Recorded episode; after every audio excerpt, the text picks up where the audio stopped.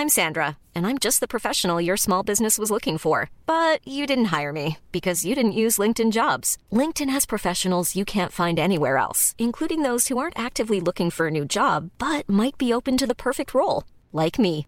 In a given month, over 70% of LinkedIn users don't visit other leading job sites. So if you're not looking on LinkedIn, you'll miss out on great candidates like Sandra. Start hiring professionals like a professional. Post your free job on linkedin.com/people today. Bonjour à tous, bienvenue dans Punchline. Nous sommes ensemble pendant trois heures. Au sommaire de l'émission, on va revenir sur la suspension de l'expulsion de l'imam Iqiyoussen, notamment avec les propos du ministre de l'Intérieur. Il était en déplacement à Marseille. Aujourd'hui, il persiste et signe il n'a rien à faire sur le territoire national, selon lui. On parlera aussi de la menace terroriste, selon Europol. Certes, les attaques sont en baisse, mais 75% d'entre elles sont le fait de djihadistes. Et puis on parlera aussi du trafic de drogue à Marseille, avec un reportage édifiant de nos équipes sur place, on en débat avec mes invités. Régis Le Sommier, bonjour. Bonjour Elodie. Grand reporter, Benjamin Cauchy, bonjour. Bonjour. Chef d'entreprise et Michael Sadoun, bonjour. Bonjour. Chroniqueur au Figaro, expert des questions de laïcité. Mais tout de suite le point sur l'actualité avec Isabelle Piboulot.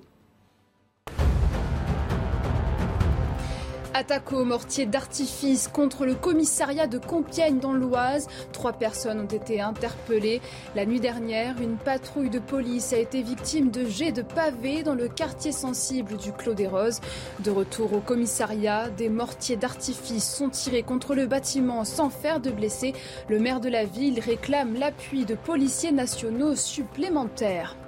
À Lyon, un troisième homme écroué dans l'enquête concernant l'agression de trois policiers dans le quartier de la Guillotière le 20 juillet dernier.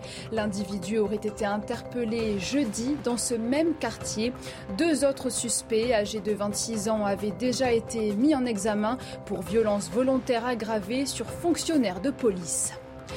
C'est une hausse inédite de 11,4%. Les crédits alloués dans le budget 2023 à l'éducation, au travail et aux solidarités vont augmenter de 12 milliards et demi d'euros.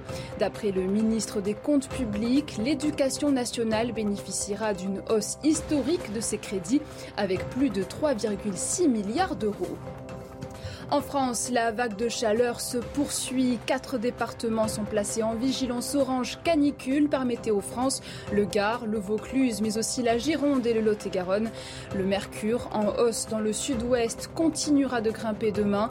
Enfin, mercredi, les températures pourront atteindre localement 37 à 39 degrés.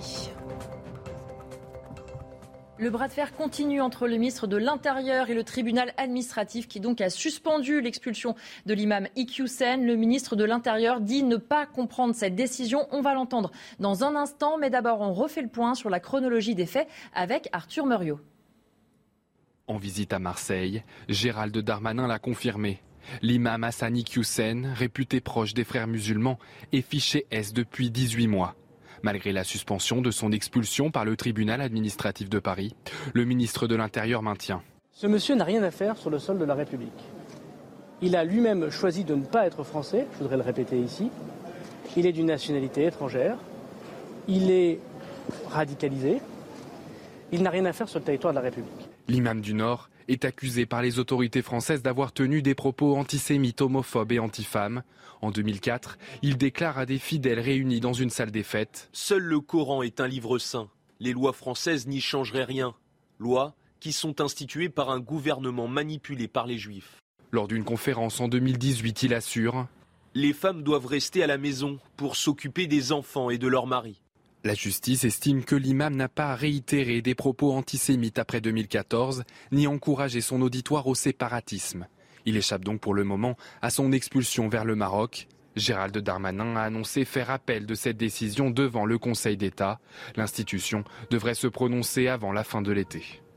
Je salue d'abord Laurent Jacobelli, bonjour, qui nous a rejoint, député Rassemblement national de la Moselle. Eh bien, je vais commencer euh, par vous. On a écouté, euh, ça fait euh, quelques jours hein, maintenant qu'on parle de cette affaire de l'imam Iqiyoussen. D'un côté, le ministre de l'Intérieur très déterminé, de l'autre côté, la justice qui le freine. Comment vous interprétez ça? Est-ce que Gérald Darmanin a été trop vite? Oui, probablement. Il y a probablement une part d'amateurisme et de surcommunication de la part de Gérard Darmanin, mais ça pose quand même une question. Euh, il y a aujourd'hui en France un certain nombre d'imams qui prêchent la haine de nos valeurs, euh, la haine des homosexuels, des juifs, le fait que les femmes seraient inférieures à l'homme en toute impunité.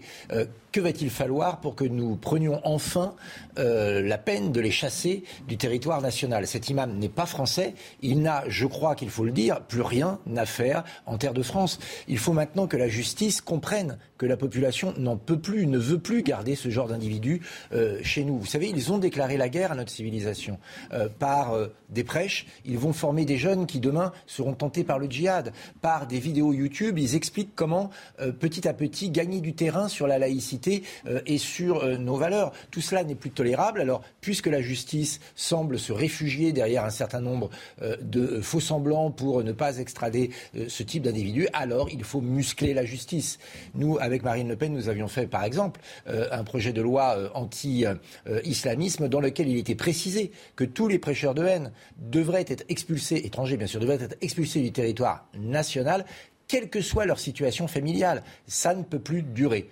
Je vais vous dire, la situation, elle aura au moins permis de montrer l'amateurisme de M. Darmanin, c'est vrai, mais de mettre ce sujet à nouveau euh, au cœur du débat et de montrer qu'il y avait à peu près 20 000 personnes qui signaient une pétition pour soutenir mm. cet imam, qu'il y avait un parti politique représenté à l'Assemblée nationale qui défendait cet imam antisémite et euh, homophobe, et qu'il y avait une cagnotte qui a aujourd'hui rassemblé 50 000 euros pour défendre ce triste individu. Alors le mal est enquisté, il est temps de guérir maintenant la France de ce mal. Michael Sadoun, dès 1995, les services de sécurité alertaient en disant ceci très rigoureux dans l'application du Coran. Hassan Iqiyoussen est connu pour son prosélytisme musulman. En 2004, le CRIF a alerté sur certains de ses propos. Comment on a pu, pendant tant d'années, laisser passer ce genre de propos qui font qu'aujourd'hui, il n'est pas expulsable et que le tribunal explique que ces propos n'ont pas été réitérés récemment? En effet, euh, je pense qu'un des défauts principaux de la procédure, c'est qu'elle a été lancée un peu trop tard. Donc certains de, ces propos sont, prescrits. Mais il faut quand même souligner, euh, on l'a dit de nombreuses fois sur, euh, le plateau, la cécité ou l'aveuglement volontaire de la justice vis-à-vis du contexte politique et de la menace que représente un prédicateur comme Hassani Hussein sur notre sol. Il n'est pas seulement condamnable au titre des propos qu'il a eus sur les juifs, les femmes les femmes ou les homosexuels, il est condamnable parce qu'il représente une menace immédiate sur notre sol, qu'il a une influence énorme sur une certaine partie de la communauté musulmane. On rappelle que c'est un imam très médiatique avec certaines vidéos qui font 30 millions de prêches, il a une chaîne YouTube, des abonnés Facebook aussi. Ça rappelle un certain euh, Abdelhakim Sefrioui qui est impliqué euh, dans l'enquête pour l'assassinat de Samuel Paty. Donc on connaît ce genre d'individus. On a un florilège de citations qui nous permettent de les expulser au titre de l'article 631 du CESEDA. Euh, on a une procédure qui a été faite en règle avec la commission départementale euh, d'expulsion des étrangers, avec la CEDH qui a même validé la décision de Gérald Darmanin. Tout s'est fait selon les règles de l'art. On, ne comprend pas pourquoi euh, la situation est bloquée par le tribunal administratif qui est, à mon avis, trop complaisant et certainement ignorant de la situation politique générale. On va écouter de nouveau le ministre de l'Intérieur, donc qui était en déplacement à Marseille et qui évidemment est revenu sur cette affaire. Écoutez-le. Cet imam, je mets des guillemets, puisque je sais qu'il ne représente pas l'immense majorité des musulmans de notre pays qui aiment la République et sont totalement confondus avec ses valeurs, tient des propos antisémites. Il nie l'égalité entre les femmes et les hommes. Il nie des génocides. il appelle finalement à, a considéré que les attentats qu'il y a eu sur le sol français étaient euh, des complots. Ce monsieur n'a rien à faire sur le sol de la République. Il a lui-même choisi de ne pas être français, je voudrais le répéter ici. Il est d'une nationalité étrangère. Il est radicalisé, puisque les services, euh, vous l'avez dit, euh, de la DGSI ont considéré depuis 18 mois désormais qu'il devait être fiché puisque désormais c'est public. Il n'a rien à faire sur le territoire de la République. Benjamin Cauchy, selon euh, Gérald Darmanin, ministre de l'Intérieur, cet imam est radicalisé. Il n'a rien à faire sur le territoire national. Ces mots, on les a déjà entendus, notamment mardi euh, dans l'hémicycle. Gérald Darmanin se rend compte que finalement, il n'a pas les moyens d'agir malgré tout ce qu'il dit, malgré les propos qu'il a listés à plusieurs reprises En disant cela, Gérald Darmanin est en train de, se mettre avec lui une grande majorité des Français qui sont pour l'expulsion de cet imam. Oui, 91% des Français qui sont favorables à cette expulsion. Une grande majorité digne des républiques bananières. Euh, je serais un petit peu, je mettrai un petit bémol, euh, Monsieur Jacobelli, à, l'amateurisme prétendu de Gérald Darmanin. Moi, je me demande si finalement euh, ce n'est pas le feuilleton de l'été pour Gérald Darmanin et de pouvoir exister médiatiquement. Il a essuyé un revers avec le report du, du projet de loi sur, sur l'immigration en instaurant un grand débat. On sait bien ce que ça va donner. Donc peut-être un petit peu vexé, il a voulu montrer aussi les failles et les lacunes et le laxisme du système judiciaire en mettant un petit tacle Emmanuel Macron. Preuve en est, c'est que depuis une semaine, sur tous les écrans, c'est Gérald Darmanin à Marseille, Gérald Darmanin dans le Gard. Vous connaissez la litanie, une forte présence médiatique. Mmh. Ça ressemble quand même à la petite histoire de Nicolas Sarkozy. On sent déjà, pour moi, au-delà euh, du dossier brûlant euh, qui est celui de l'imam et euh, comment dire de, la surprise généralisée, de cette sidération que le, que le, peuple français a devant cette décision du, du tribunal administratif. Je crois que Gérald Darmanin est en train également de mettre euh, Emmanuel Macron face à ses responsabilités et va devoir peut-être un peu droitiser son discours, ce qui n'est pas forcément le plus pratique pour la rentrée.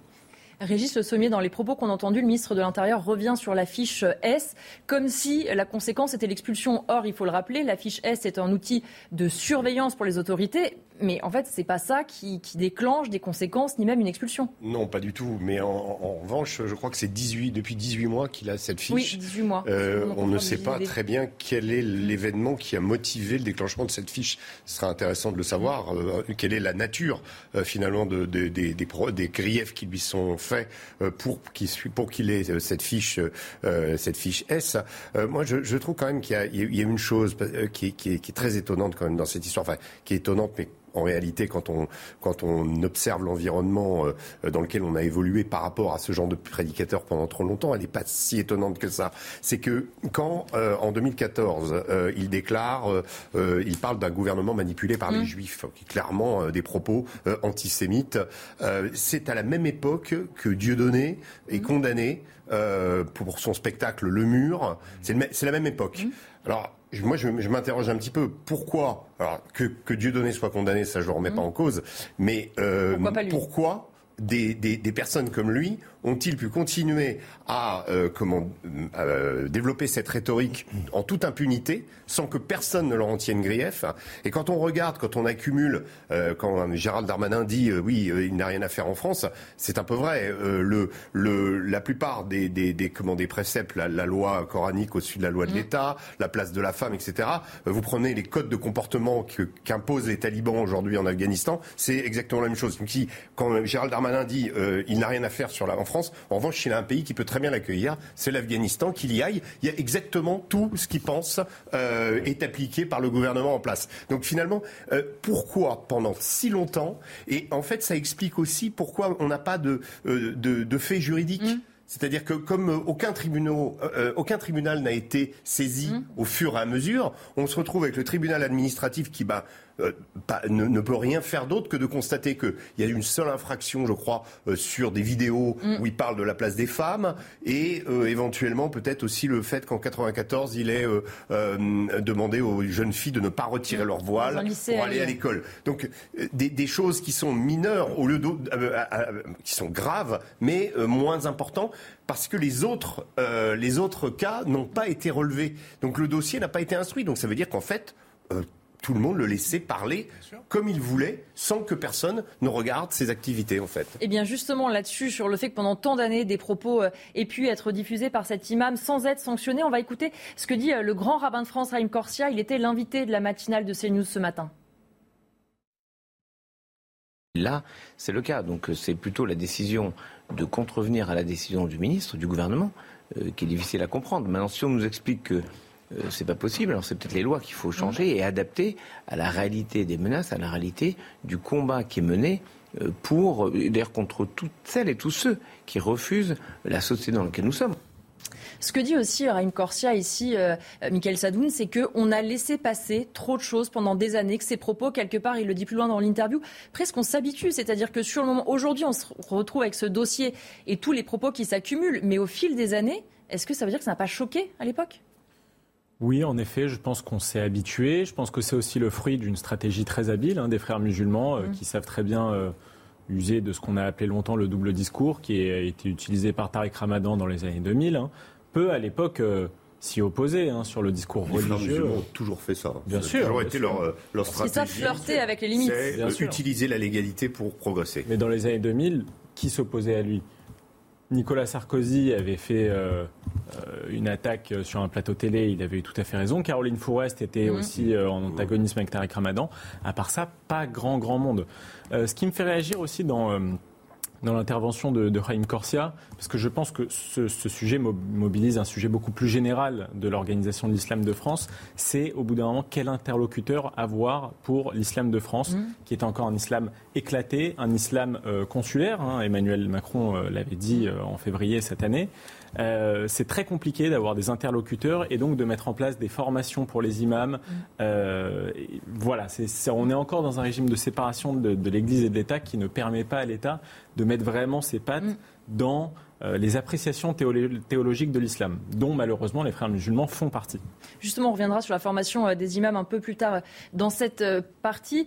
Laurent Jacobelli, effectivement, on, voit toute cette liste de propos qui ont été tenus. Est-ce qu'on a été trop naïf? Est-ce qu'on est trop laxiste? Est-ce qu'aujourd'hui, Gérald Darmanin n'est finalement pas pris à son propre piège Certes, il a un discours de fermeté, mais en attendant, pour l'instant, il n'a pas la solution. Mais ça fait des décennies que des prêcheurs de haine euh, ex- exercent dans euh, certaines mosquées en France et qu'on les laisse faire sciemment alors qu'on sait exactement ce qu'ils disent. Nous, nous l'avons dénoncé, nous ne sommes pas les seuls.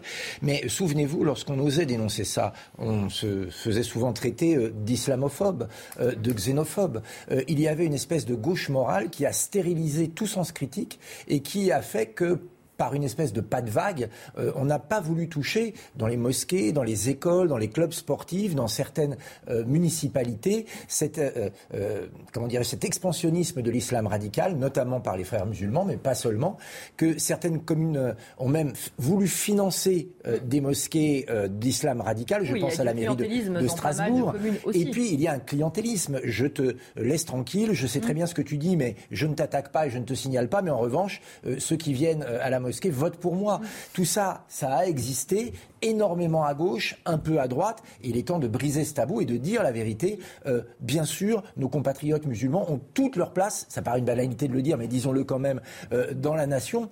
En revanche, Oui, c'est ce que dit aussi faut- Gérald Darmanin. Il dit imam entre guillemets, justement pour ne pas évidemment stigmatiser tous les imams. En revanche, ceux qui ont des propos inadmissibles, s'ils ne sont pas français, doivent être expulsés. Euh, si vous, euh, aujourd'hui, euh, autour de cette table, vous tenez des propos homophobes, ou n'importe qui d'ailleurs, on sera dans l'heure, dans l'heure, accusé puis condamné, et c'est normal. Et donc il n'y a pas une espèce de totem d'immunité pour ceux qui ont un couvert religieux ou qui sont de nationalité étrangère. Ce ne sont pas des, des- éléments qui doivent rendre la justice plus plus souple, parce que le prix, on, on l'a payé, et on l'a payé très cher en France. hein. Euh, les attentats, c'est aussi le résultat euh, de ceux qui mettent du sel sur les plaies, de ceux qui euh, prônent la haine de la France et de notre civilisation. Et donc, il faut maintenant réagir, parce que je le rappelle, ces gens-là nous ont déclaré la guerre. Régis Le Sommier, et après on réécoutera le ministre de l'Intérieur. Juste oui, pour rebondir là-dessus, c'est vrai que les attentats ont été souvent, on parle des, euh, de, de- dans- souvent on parle de, de- comment d'intoxication ou en tout cas de, de, euh, de radicalisation, radicalisation comme ça, en qu'on ligne. puisse faire en ligne ou qu'on puisse faire à, à la base de, de certaines personnes comme Abdelhamid Abaoud ou autres qui ont pu euh, convaincre d'autres d'aller de les rejoindre. Mais il y a eu aussi des imams. hein. Souvenez-vous la, la mosquée de Lunel euh, où un imam euh, quasiment à lui seul est responsable de l'envoi d'une quinzaine de combattants en Syrie. Donc euh, c'est pas simplement des prêches, c'est pas simplement une manière, une vision de l'islam qui serait un peu radicale et qui serait en parallèle de notre société. Non, Euh, il faut que les, les gens gardent en tête qu'on a face à nous euh, un modèle de société proposé qui est totalitaire, euh, qui est contraire à nos valeurs et pour lesquels et qui combat nos valeurs. En fait, qui combat nos valeurs et qui com- combat euh, ce que nous sommes nous-mêmes. C'est-à-dire en fait leur euh, leur volonté, c'est de, euh, c'est pas simplement de vivre à côté de nous, c'est de nous détruire. Voilà. On va écouter justement euh, Gérald Darmanin, toujours en déplacement euh, à Marseille, le ministre de l'Intérieur qui s'est euh, exprimé sur les suites qu'il espère pour cette affaire. Cet arrêté d'expulsion a été validé par un juge, un magistrat, dans une commission qui est indépendante. La CEDH elle-même, la convention, la, Cour qui s'occupe des droits de l'homme, pardon, au niveau européen, a considéré que c'était à bon droit que nous faisions cette procédure. Je regrette personnellement les motivations et la décision du tribunal administratif de Paris, qui considère, euh, pour faire euh, très vite, que la vie familiale de ce monsieur l'emportait sur euh, la protection des intérêts des Français. Je n'ai pas cette opinion. Et c'est pour ça que j'ai fait appel devant notre plus haute juridiction, le Conseil d'État. Les ennemis de la République ne peuvent pas rester à l'intérieur de la République. Et j'attends avec euh, sérénité la décision du Conseil d'État. Si cette décision était positive vis-à-vis de la décision que j'ai prise, je pense que tous les Français, tous les Français comprennent que nous expulsions euh, ce monsieur qui n'a rien à faire sur le sol français. Et si jamais le Conseil d'État venait à nous donner tort, puisque nous aurons très bientôt des textes législatifs à discuter avec les parlementaires, nous étudierons ensemble les moyens de donner euh, les forces à la République, à la France de se défendre. Benjamin Cauchy, d'abord sur la première partie de la réponse de euh, Gérald Darmanin, on ne peut pas faire passer l'intérêt familial de cet imam avant l'intérêt des Français. C'est le ministre de l'Intérieur qui le dit. Bien sûr, bah, c'est l'expression finalement de bon sens que, tous, les, que tous les citoyens ont eu. En, il sait qu'il a l'opinion publique avec lui aussi. Bien sûr, mais là il est en train de flatter une opinion publique à 91%. Donc si vous voulez, c'est pour ça que je disais qu'il y avait aussi malheureusement dans, ce, dans cette horreur euh, une opportunité politique indéniable pour, euh, pour Gérald Darmanin. Donc il, finalement il se plaint des, des, des, manquements sans doute du, du système et de notre arsenal législative.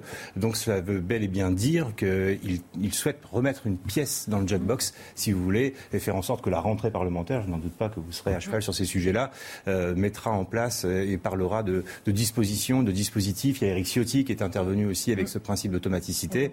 Donc voilà. Donc je pense que l'enjeu va arriver à l'Assemblée nationale assez rapidement. Justement, Laurent Jacobelli, vous-même, vous êtes euh, député. Alors, il parle déjà de la loi Gérald Darmanin, et pourquoi pas, mais sauf qu'on voit déjà que cette loi immigration qu'il voulait mettre en priorité, en fait, est reportée. Donc, est-ce que celle-là sera la priorité du gouvernement. Et puis surtout, on le rappelle, il y a ce climat particulier euh, à l'Assemblée. On imagine mal la NUPS euh, se mettre d'accord avec Gérald Darmanin sur ce texte. Il aura besoin de vous aussi là-dessus. c'est sûr que si on parle euh, d'arrestation policière et d'attaquer l'islam radical, la NUPES ne sera pas présente parce qu'on ne va pas aller chasser son électorat. C'est sûr qu'ils vont le préserver.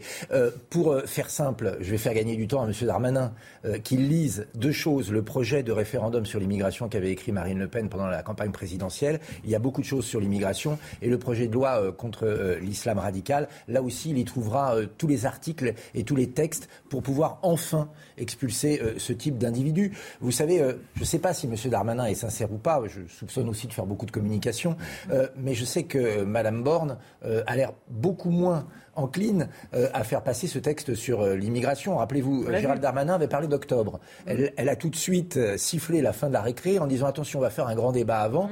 Et comme Benjamin Cauchy l'a très bien rappelé, grand débat en Macronie, la traduction c'est enterrement de première classe.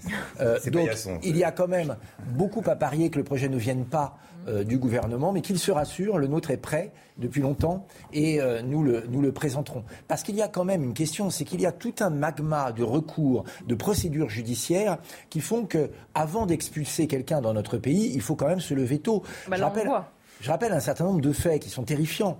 Il y a 3000 fichiers S pour radicalisation, hein, pas des fichiers S anodins qui sont suivis sur un fichier spécial. 3000 étrangers qui sont toujours sur le sol français et qui ne sont toujours pas expulsés. Il y a à peu près 300 mosquées euh, radicales entre euh, euh, les frères musulmans, entre un, certain nombre d'autres mouvances qui sont toujours ouvertes et accueillent toujours du monde toutes les semaines en France. Et donc, pour l'instant, on a soit un manque de volonté, soit un appareil judiciaire qui se retourne contre nous. Eux, par contre, euh, ces euh, islamistes radicaux savent très bien se servir de la loi. Se servir de la loi pour petit à petit, euh, centimètre carré par centimètre carré, occuper l'espace de la République dans les piscines, dans les écoles, dans les clubs de sport. Ils savent jouer avec la loi. Ils jouent même au djihad juridique. Quand un de nous condamne leurs propos pan diffamation. Mmh. C'est arrivé euh, à un certain nombre de euh, députés ou de dirigeants du Rassemblement national comme Jordan Maderla ou, mmh. Sébastien Chenu par exemple.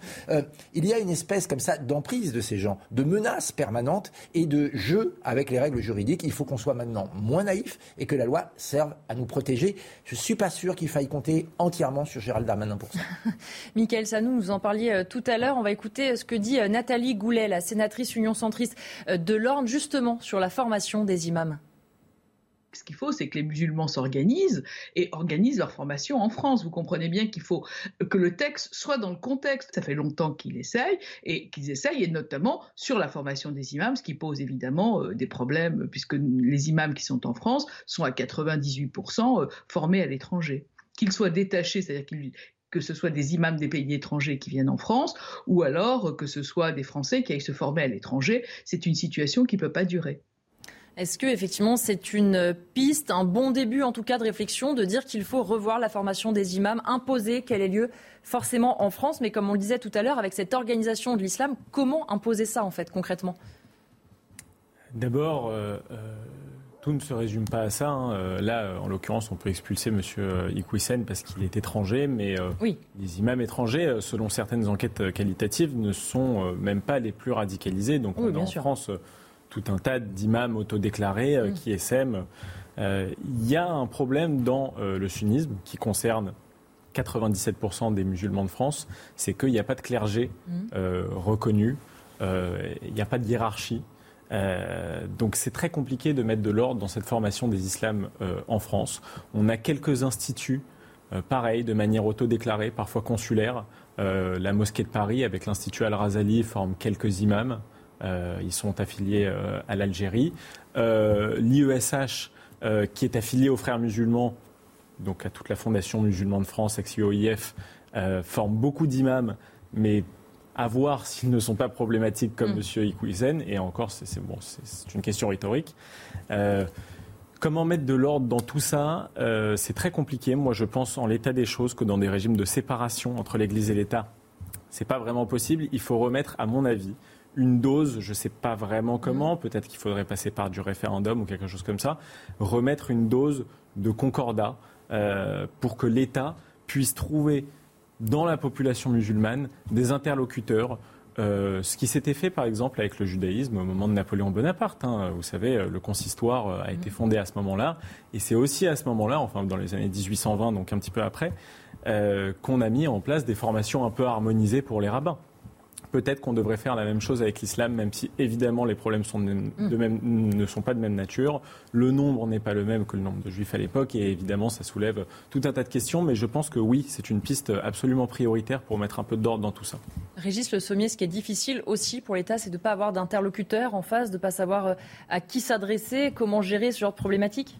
Alors oui, et moi, moi, il y a quand même des, des, questions que je me pose. Je regardais, euh, je relisais des, des, des, articles sur euh, la, la mort de, de, Samuel Paty mhm. et les décisions qui avaient été prises à l'époque.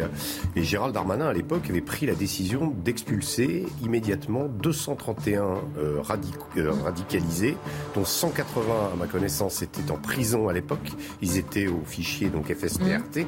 le fichier de, des radicalisés. Je me pose la question de combien, par rapport à ce chiffre qui avait été mmh. annoncé à l'époque. Vous, vous, me demandez euh, les pays. Euh, donc, euh, Gérald Darmanin avait dit qu'il s'était rendu au Maroc à l'époque et qu'il devait voir ça aussi avec l'Algérie. Oui, c'était où il a fait toute une tournée. Quelle est la, la, la, la qu'est-ce qui s'est passé pour ces 231 personnes? Est-ce que Gérald Darmanin a réussi à en faire partir un certain nombre ou pas? Quand on voit la difficulté pour, alors on me dit c'est dans, dans, des cas de, de, terrorisme, mais il faut aussi que les pays en face acceptent de recevoir leurs terroristes ou les imams. là, en l'occurrence, dans ce cas précis, le Maroc mm. avait donné un laissez-passer consulaire pour le recevoir. Mm. Donc, euh, euh, je sais qu'il y a beaucoup d'effets d'annonce. On parlait de la communication de, Gérald Darmanin, mais est-ce que quand il dit ça, euh, ça donne parce que après on en entend plus parler. Ça donne des effets ou pas Là, c'est ces histoires de 231. six mois plus tard, j'ai regardé, il n'y a aucune nouvelle. Donc j'imagine que je, je, je, crois à son, son, bon vouloir. Je crois au fait qu'il euh, y a une volonté chez lui. Maintenant, est-ce qu'il y a une possibilité mm. et, et, et, là, bah, c'est toute la, la question du, du, du, rapport avec la loi et euh, s'il faut la transformer ou pas. Parce que, en l'occurrence, on parlait de la Cour européenne des droits de l'homme, mais c'est des juridictions qui ont été fondées en 1949 pour protéger, à l'époque, des, des, des, réfugiés du, du bloc de l'Est. Justement, sur la loi, Régis Le Sommier, je vous coupe parce qu'on va, on va faire une pause d'abord et on va parler justement des solutions législatives ensuite, dans, juste après la pub. 17h30 sur CNews. Dans un instant, on va évoquer la double peine. Eric Ciotti veut instaurer une double peine automatique pour expulser les délinquants étrangers. Alors l'intention peut être louable, mais une peine automatique en France, c'est contraire à la Constitution. Donc comment compte-t-il s'y prendre? On en parle dans un instant. Mais d'abord, le point sur l'actualité avec Isabelle Piboulot. Un premier navire ukrainien a accosté en Turquie à son bord 12 000 tonnes de maïs. Il avait quitté le port de Tchornomorsk vendredi. En revanche, le cargo qui avait quitté le port d'Odessa le 1er août à destination du Liban n'est toujours pas arrivé. L'acheteur a refusé la cargaison en raison du retard de livraison de 5 mois. L'Ukraine recherche donc un nouveau destinataire. Taïwan reproche à la Chine de prolonger ses exercices militaires autour de l'île revendiquée par Pékin. Il devait s'arrêter hier, mais les appels des Occidentaux et du Japon sont restés vains. La Chine a lancé ses manœuvres jeudi pour répliquer à la visite de Nancy Pelosi à Taipei. La présence de la présidente de la Chambre des représentants des États-Unis avait été perçue comme une provocation. Et enfin, en basketball, l'équipe de France n'a pas tremblé sur le parquet du Palais des Sports de Rouen. Elle s'est imposée 89 à 65 face aux Pays-Bas hier. Un lancement parfait pour la préparation à l'Euro qui débute dans trois semaines. Il reste encore cinq matchs aux Français, dont deux qualificatifs pour la Coupe du Monde 2023. Prochain rendez-vous le 12 août face à l'Italie face au ministre de l'Intérieur qui, on le disait, semble chercher des outils pour expulser plus facilement les délinquants euh, étrangers. L'opposition se régale et chacun y va de sa proposition et revient notamment sur la table la fameuse double peine, c'est-à-dire condamnation puis expulsion. Gérald Darmanin l'avait dit à Lyon, il assume une forme de double peine. Alors qu'est-ce que ça veut dire concrètement? Où en est-on du point de vue législatif en France? On fait le point avec notre journaliste police-justice, Sandra Buisson. Expulser un citoyen étranger après euh, sa condamnation et euh, après avoir purgé euh, sa peine, c'est une mesure qui existe depuis 1945, mais au fil des ans, Plusieurs exceptions ont été introduites, notamment quand Nicolas Sarkozy était ministre de l'Intérieur. Ainsi, aujourd'hui, par exemple, les étrangers euh, mineurs sont protégés de cette double peine et donc de cette expulsion, tout comme les personnes qui habitent en France depuis plus euh, de 20 ans ou encore les étrangers arrivés en France avant l'âge de 13 ans. Mais cette protection, elle dépend de la gravité euh, des actes commis, hormis pour les mineurs, par exemple, la protection ne s'applique pas quand l'expulsion relève d'une urgence absolue en cas d'acte terroriste, par exemple. C'est donc sur les catégories de personnes qui sont exemptées que Gérald Darmanin veut revenir. Il voudrait, euh, par exemple, pouvoir appliquer cette double peine aux étrangers arrivés en France avant l'âge euh, de 13 ans ou euh, à ces étrangers qui ont un conjoint français.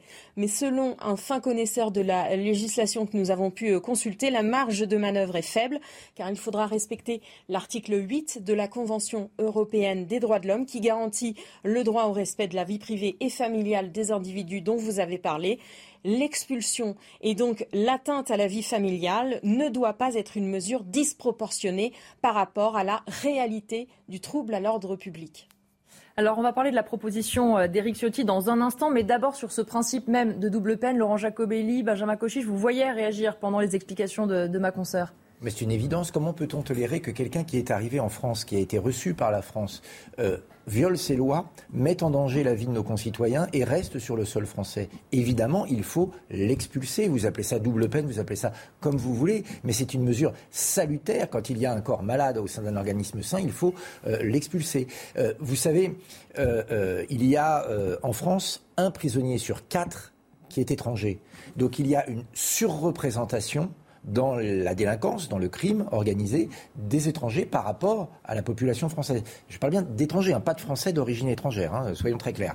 Et donc, ces gens qui ont un passeport ou une carte d'identité étrangère on ne va pas les faire ressortir et continuer à les voir se balader dans les rues de France. Si vous lisez la, la, presse quotidienne régionale, chaque jour, chaque jour, vous voyez un coup de couteau, un viol, une agression, un squat qui est fait par une personne de nationalité étrangère. Je ne dis pas, une fois encore, que tous les étrangers violent la loi et que tous ceux qui violent la loi sont des étrangers. Évidemment pas. Mais on ne va pas, puisque là on a un moyen d'action, continuer à les garder euh, chez nous. Et moi je vois avec euh, un peu d'étonnement et un, certain sourire quand même tout le monde reprendre notre programme et nos propositions de loi, celles qui, il y a encore deux ans, nous valaient les pires euh, euh, critiques, la, pire ostracisation sur les plateaux. Ben, je vois M. Strossim, M. Ciotti, pardon, euh, M. Darmanin nous les prendre. Eh ben, tant mieux. Ça veut dire que les Français et la classe politique est mûre pour enfin prendre des solutions. Et ces solutions-là, elles doivent être urgentes. Maintenant, les Français n'en peuvent vraiment plus. Justement, vous parliez d'Éric Ciotti. Je voudrais qu'on regarde euh, ce qu'il a posté sur les réseaux sociaux il y a quelques minutes, puisque ça y est, il a déposé sa proposition euh, de loi. Il dit donc euh, ceci j'ai déposé ce matin une proposition de loi visant à faciliter l'expulsion des étrangers causant des troubles à l'ordre public. Elle réinstaure une double peine automatique d'interdiction du territoire pour les délinquants étrangers. Alors, est-ce que c'est si simple que ça? Est-ce qu'on peut mettre en place une peine, une double peine automatique pour les délinquants étrangers? De nouveau, on écoute Sandra Buisson, notre journaliste et on en débat. Alors la Suisse a essayé de le faire, ça a d'ailleurs été euh, voté euh, lors d'un référendum et la Suisse a par deux fois été condamnée par la CEDH et a dû amender son texte sur la double peine pour qu'il soit conforme à ce fameux article dont nous avons parlé. Ce que propose Éric Ciotti de son côté, c'est qu'en cas de condamnation d'un étranger pour tout délit punissable de plus d'un an de prison, le juge doit automatiquement prononcer une interdiction de territoire français, mais il y a une disposition qui fait que le juge pourra y déroger s'il motive sa décision et ça, ça permet à Éric Ciotti d'éviter une censure du Conseil constitutionnel. Deuxième volet, il veut durcir les seuils d'exception à la double peine. Par exemple, actuellement, un délinquant condamné mais marié à une Française depuis au moins euh, cinq ans échappe à l'expulsion. Les députés Les Républicains veulent porter ce seuil à 10 ans. Son texte, vous l'avez dit, est déposé aujourd'hui à l'Assemblée nationale. Il devra lui aussi être passé au tamis de la Convention européenne des droits de l'homme deux choses, Régis Sommier. Premièrement, c'est une double peine automatique, mais un juge pourra y déroger. Donc, est-ce que vraiment ça change quelque chose bah. Et point numéro deux, euh, quand il parle notamment des réserves qu'il veut lever euh, pour qu'on puisse expulser plus facilement, ce sont exactement les mêmes réserves que veut lever Gérald Darmanin. Est-ce qu'il y a vraiment quelque chose de nouveau là-dedans? Non, mais je crois que c'est un peu la, course à l'échalote. Mm. Hein. On a bien compris qu'il y avait euh, dans, le, dans ce cadre-là des, individualités qui, qui saisissent l'occasion, qui saisissent le moment, l'opportunité mm. politique. sauf que Gérald Darmanin, lui, il est aux commandes. Hein. Je rappelle qu'il est ministre de l'Intérieur mm. depuis deux ans c'est aussi, on a l'impression qu'il y a un sentiment d'urgence. Pourquoi il n'y avait pas un sentiment d'urgence il y a un an ou il y a, ou il y a, il y a deux ans, euh, au moment de son arrivée? Je crois que le problème de Gérald Darmanin, c'est qu'il est en plus handicapé par le, le facteur euh, Éric Dupont-Moretti, mmh. euh, où euh, on, est, on a l'impression que police-justice sont censés être dans la même barque, mais ils ne rament pas de, du, du, dans le même sens. Ou en tout cas, il y a, il y a, il y a un problème évident de ce côté-là, et c'est bien de le rappeler, je pense. Ensuite, la, la réalité de ce qui se passe aujourd'hui vous avez les, centres de rétention administrative. Mm. On en a beaucoup parlé, euh, notamment à, propos autour de la guillotière la semaine euh, dernière, et du nouveau euh, centre qui a été. Vous savez ce qui se passe actuellement? Vous avez des, des, délinquants étrangers, notamment de nationalité algérienne, qui, qui purgent des peines de prison et dont les papiers, d'ailleurs, pour certains, ça m'a été rapporté, ne sont plus en, règle, même au, regard des autorités algériennes. C'est-à-dire que les, les, passeports ne sont mm. plus valables et, et donc ils ne peuvent même plus refaire leur passeport ce qui fait qu'ils ils ont purgé leur peine, hein. donc ils sont censés être expulsés, mmh. mais en réalité, donc ils se retrouvent dans le centre de rétention administrative où ils vont rester 90 jours. Donc vous imaginez l'ambiance déjà, euh, des comment des, des gens qui ont des peut-être pour parfois des années de prison et mmh. d'habitude carcérale se retrouvent dans un centre euh, où les règles sont beaucoup plus souples. Hein, dans le, dans les CRA, c'est quand même euh, voilà avec tout un tas de d'autres étrangers. Donc c'est c'est il y a, y a quand même, vous imaginez, pour les policiers qui ont à gérer tout ça. Et au bout de 90 jours, ils, ressortent. Et qu'est-ce qu'ils font? Eh bien, ils, n'ont pas de possibilité de s'intégrer nulle part. Ils n'ont même plus de papier euh, de leur pays d'origine. En France, bah, c'est complètement illusoire pour eux. Imaginons même le même l'ex-prisonnier voulant euh, faire, euh, comment voulant se dire bon ben voilà, je vais, je vais, je vais mettre les moyens, mais je vais essayer de m'intégrer. Ils ne peuvent même pas le faire. Ils sont obligés de rester à la marge et de rejoindre cette espèce de, de, de, société parallèle qui existe chez nous, où des gens errent dans les rues, où des gens se retrouvent, euh, trafiquent, et finalement de replonger finalement dans la délinquance. Donc aujourd'hui, il y a cette, cette, cette euh, parce qu'on sait que les OQTF sont euh, comment mmh. exécutés à même pas 8%, je crois, donc contre 70%, entre, enfin, entre 50 et 70%, on va dire, pour l'Allemagne. donc on, on, est dans un espèce de, de, de, on est dans une situation où on peut faire des propositions, on souhaite, et on, je dirais que tout homme de bon sens et toute femme de bon sens souhaite que ces propositions, euh, parce qu'on ne peut pas rester dans une situation dans laquelle on est aujourd'hui. C'est-à-dire qu'en fait, euh, le, euh, on examine, on dit voilà, la loi permet ci, la loi permet ça, le, le comment, les décisions de la Cour européenne de justice ne permettent pas, etc. Mais il va bien falloir qu'on avance, parce que la situation ne peut pas durer comme ça.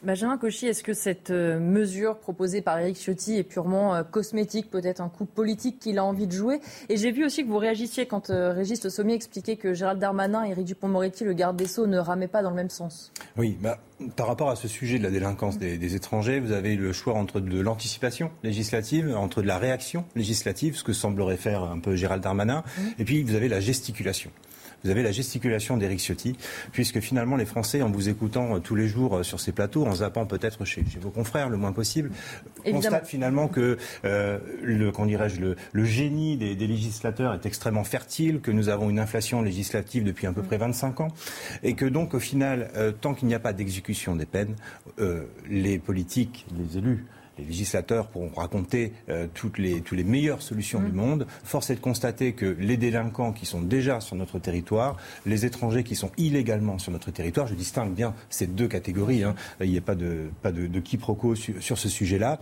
savent bel et bien que même s'ils sont condamnés, la peine n'est pas exécutée. Donc euh, je crois que nous sommes dans un théâtre finalement où on se donne bonne conscience, on cherche des solutions et finalement nos détracteurs, ceux qui vivent comme vous le dites sur un monde parallèle, j'étais porte de la Villette ce matin, je peux vous assurer que c'est toujours la jungle, c'est toujours Bagdad, comme on dit, et vous avez des quarts de police qui sont devant. Le laxisme, lorsque vous passez sur le périph', vous voyez le laxisme de l'État sous vos yeux passer à 70 km/h. Donc voilà, donc si vous voulez, on peut avoir euh, le plus beau texte législatif qu'il soit, tant que les textes précédents ne sont pas réellement appliqués, je crois que nous perdons du crédit.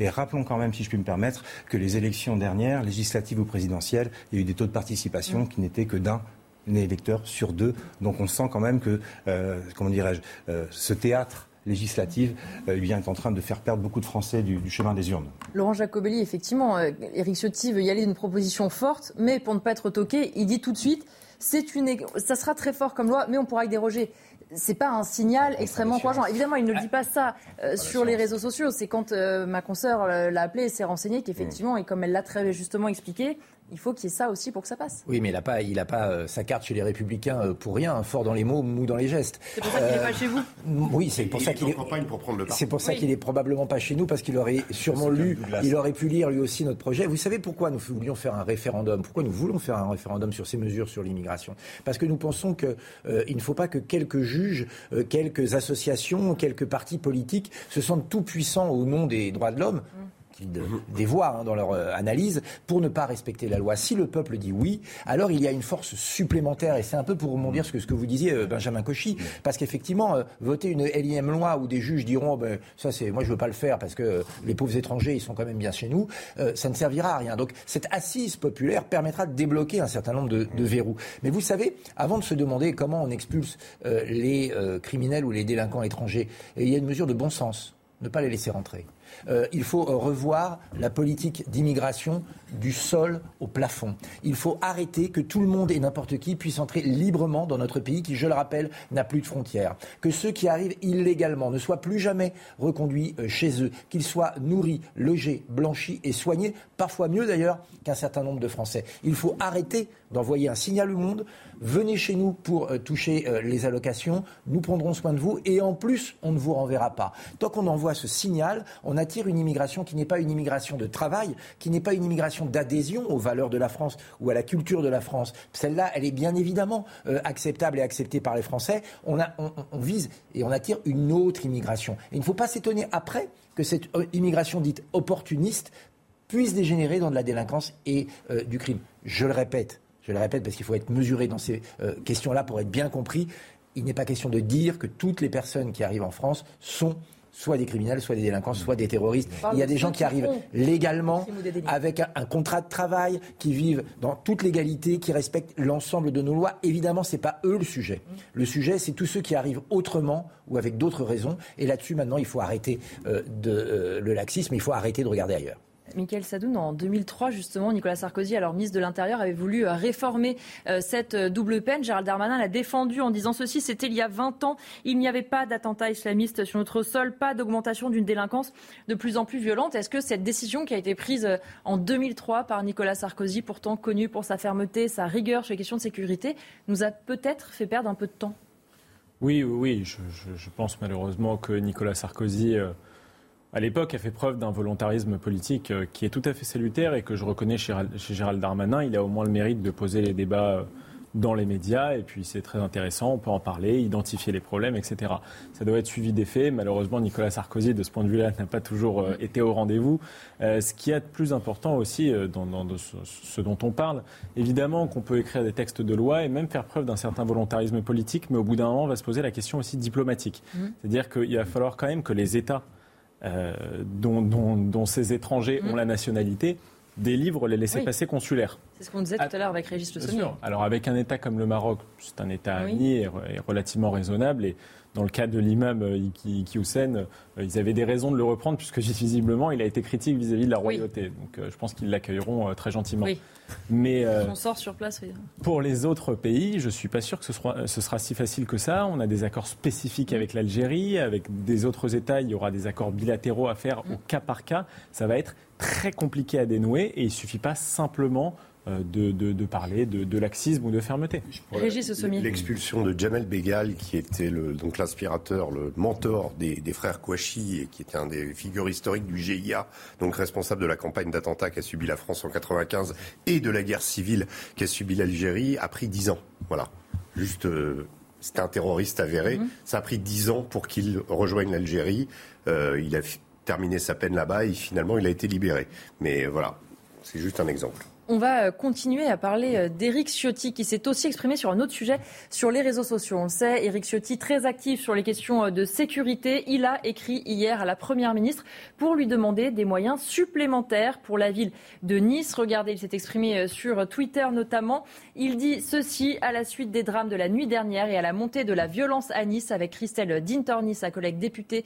Nous avons saisi la Première ministre. Nous lui demandons des moyens inédits pour rétablir l'ordre dans la cinquième ville de France. Et puis il détaille les agressions euh, dans la ville depuis euh, le mois dernier. Durant le seul mois de juillet, 14 blessés à l'arme blanche, un blessé par arme à feu et 60 euh, blessés à la suite de Rix. Il ajoute ceci, ces circonstances nous conduisent à vous alerter sur l'urgence d'une réaction ferme et déterminée du gouvernement. Cette réponse, malgré des discours répétés, n'a jamais été à la hauteur des défis. Est-ce qu'il a raison, Laurent Jacobelli, d'alerter comme ça ou est-ce qu'il y a aussi peut-être une petite manœuvre politique. On le rappelle, Éric Ciotti versus Christian Estrosi, le maire de Nice, c'est la guerre des frères ennemis. Je pense que la réponse est dans la question. Euh, oui, évidemment, Éric Ciotti, Ciotti est en train de s'agiter. Il espère prendre la présidence des Républicains, ou en tout cas c'est ce qu'il dit pour euh, probablement attirer les, les médias. Euh, il faudrait que dans ses votes, il soit probablement, en tout cas lui et son parti, un peu moins proche de la République en marche pour être légitime à les critiquer. On, on voit bien que la fusion-absorption a commencé, donc c'est probablement une ruade avant la collade. Non, euh, ce qu'il faut dire, c'est qu'on peut euh, demander des moyens supplémentaires, comme ça a été fait à Marseille euh, tous les six mois. Mmh. le gouvernement les promet, il les met rarement en place d'ailleurs. Et, parfois, c'est juste une compensation, c'est-à-dire qu'on l'entendra avec Et parfois, effectivement, il y a des forces supplémentaires mmh. qui arrivent, mais qui correspondent juste au départ à la retraite ou aux, mutations. Donc, effectivement, mmh. en aide, ça ne sert à rien. Mais vous savez, on peut mettre 40 policiers autour de chacun d'entre nous, autour de cette table. si jamais la justice ne réagit pas, si à chaque fois que elle reçoit un délinquant, elle le remet dans la rue avec un rappel à la loi, une pichenette euh, sur l'oreille en lui disant c'est pas bien mon petit, il faut plus recommencer de taper des policiers, eh bien rien n'avancera. On est dans un pays où chaque nuit, quand on, regarde les infos à 7 heures du matin, on apprend qu'à Lyon, à Nice, à Roubaix, n'importe où, il y a eu des émeutes, il y a eu des attaques, des policiers ont été agressés, des honnêtes citoyens ont été molestés. Euh, tout ça devient insupportable. Donc oui, bien sûr, il faut renforcer euh, la police. Il faut d'ailleurs la renforcer surtout moralement. Hein. Arrêter de parler mm. de délit de faciès, arrêter euh, de parler de racisme systémique, et ce au plus haut niveau de l'État. Je ne parle pas que des radicaux de la NUPES. Hein. Le président Macron s'est laissé aller parfois à ce genre d'exercice financièrement aussi, mais il faut derrière une justice qui délivre. Voilà. Et que son rôle ne soit pas simplement euh, de euh, constater les dégâts sans jamais agir. Donc il faut des moyens.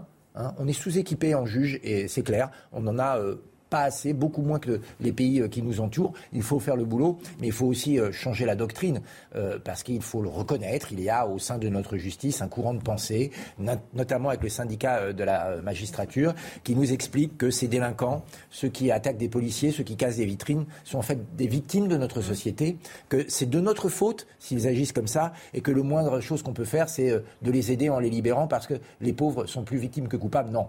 Ils sont coupables, les victimes, ce sont les citoyens français. Et tant qu'on n'aura pas remis les choses dans cet ordre-là, malheureusement, rien ne changera. Donc, monsieur Ciotti euh, s'agite. Euh, s'il est vraiment sincère, bah, qu'il nous rejoigne, qu'il prenne sa carte au Rassemblement national. Et il verra qu'on a un, arsenal euh, de mesures prêt, prêt à être mis en place.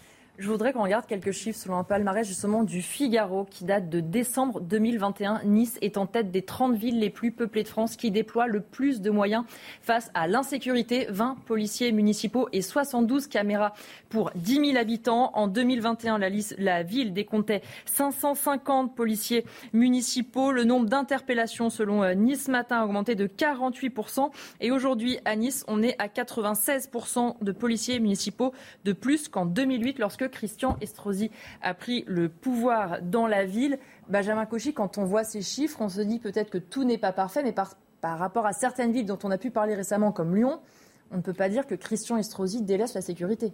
Non, non, non, il en fait euh, clairement un, cheval de bataille. Il tente de montrer qu'on n'est pas obligé d'être chez les Républicains ou au Rassemblement national pour faire acte d'autorité.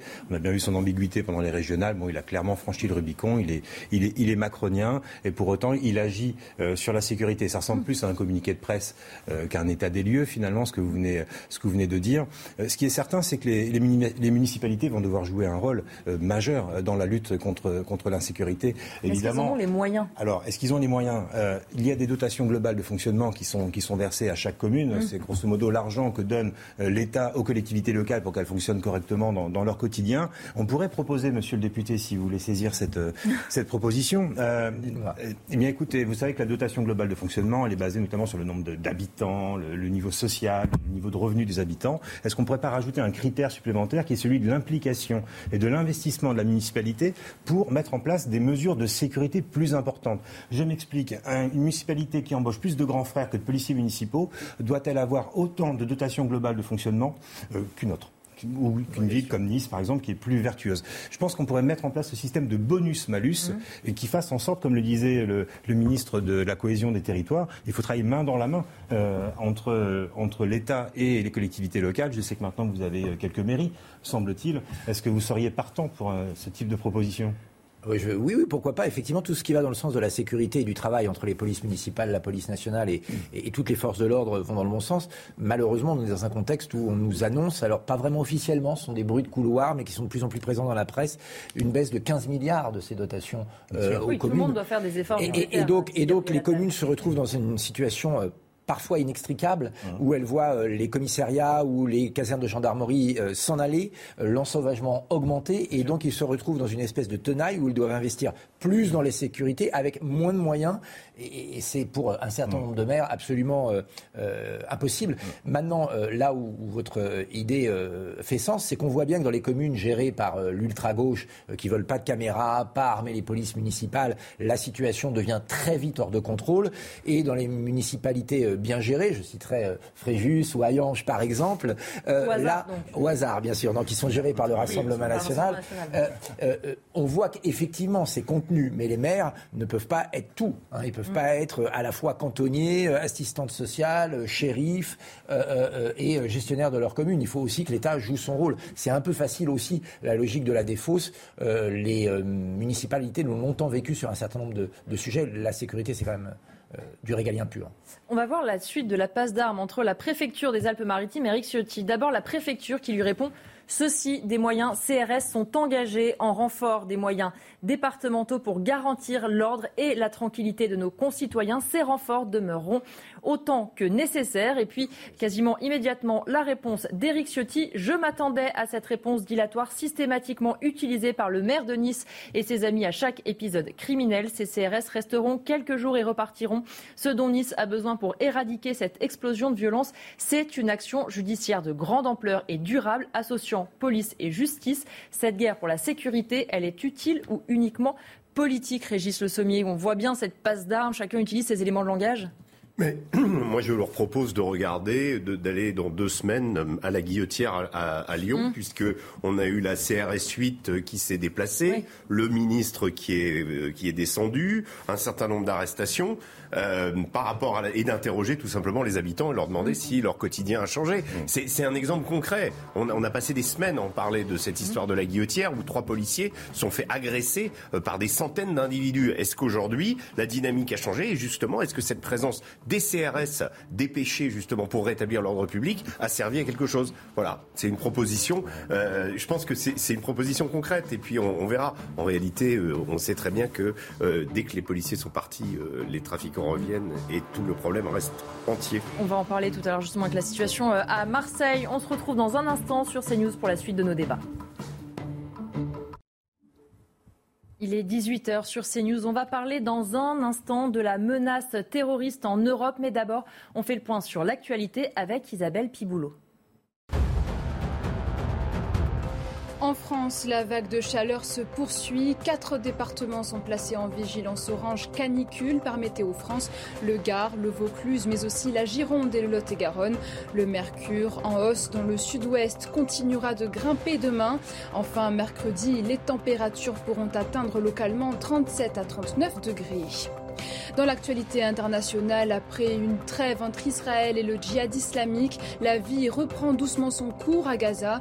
L'unique centrale électrique de l'enclave a pu redémarrer. Elle avait cessé son activité samedi faute de diesel livré par Israël. Depuis vendredi, selon le ministère de la Santé à Gaza, 44 Palestiniens ont été tués et 360 blessés. Les États-Unis appellent la Russie à cesser toute activité militaire autour des centrales nucléaires en Ukraine. Depuis vendredi, Kiev et Moscou s'accusent mutuellement de frappes sur la plus grande centrale d'Europe. Zaporizhia, tombée aux mains des Russes, a été bombardée à deux reprises. Des attaques que le secrétaire général de l'ONU qualifie de suicidaires. Et enfin, Londres restitue 72 objets d'art au Nigeria. Ils avaient été pillés pendant une incursion militaire britannique en 1897. Cette restitution avait été demandée en janvier par la Commission nationale des musées et monuments du Nigeria.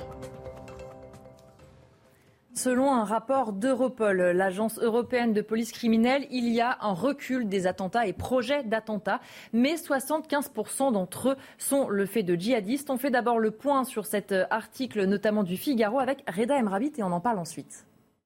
De prime abord, il s'agit d'une bonne nouvelle.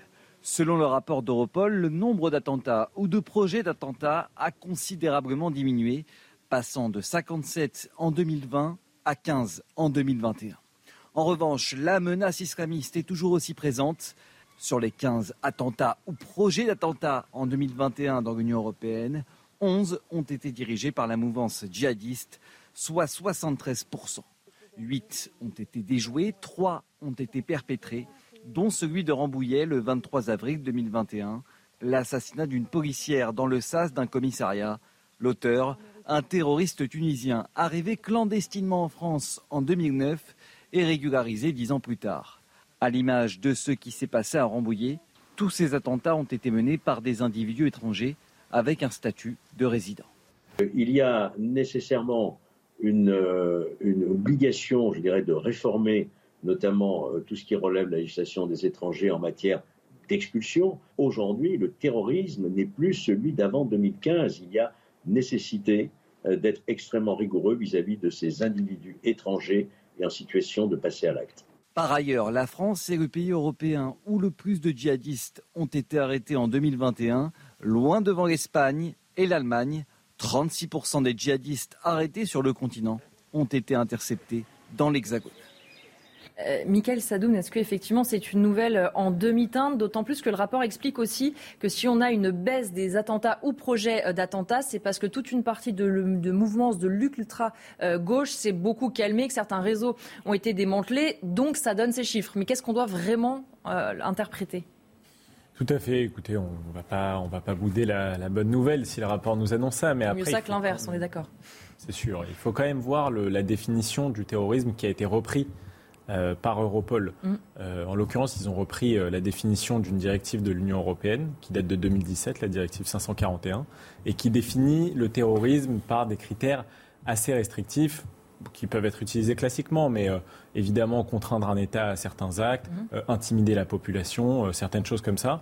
ce qui fait que tous les actes que nous, nous pourrions qualifier de terroristes ne sont pas qualifiés dans ce rapport comme terroristes. Donc il y a toute une zone d'ombre qui n'apparaît pas.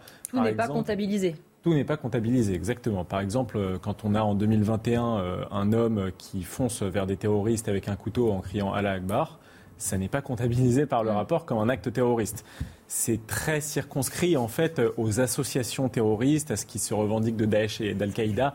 Or, bien sûr, Daesh et Al-Qaïda ont en ce moment une activité un peu moindre qu'il y a quelques années.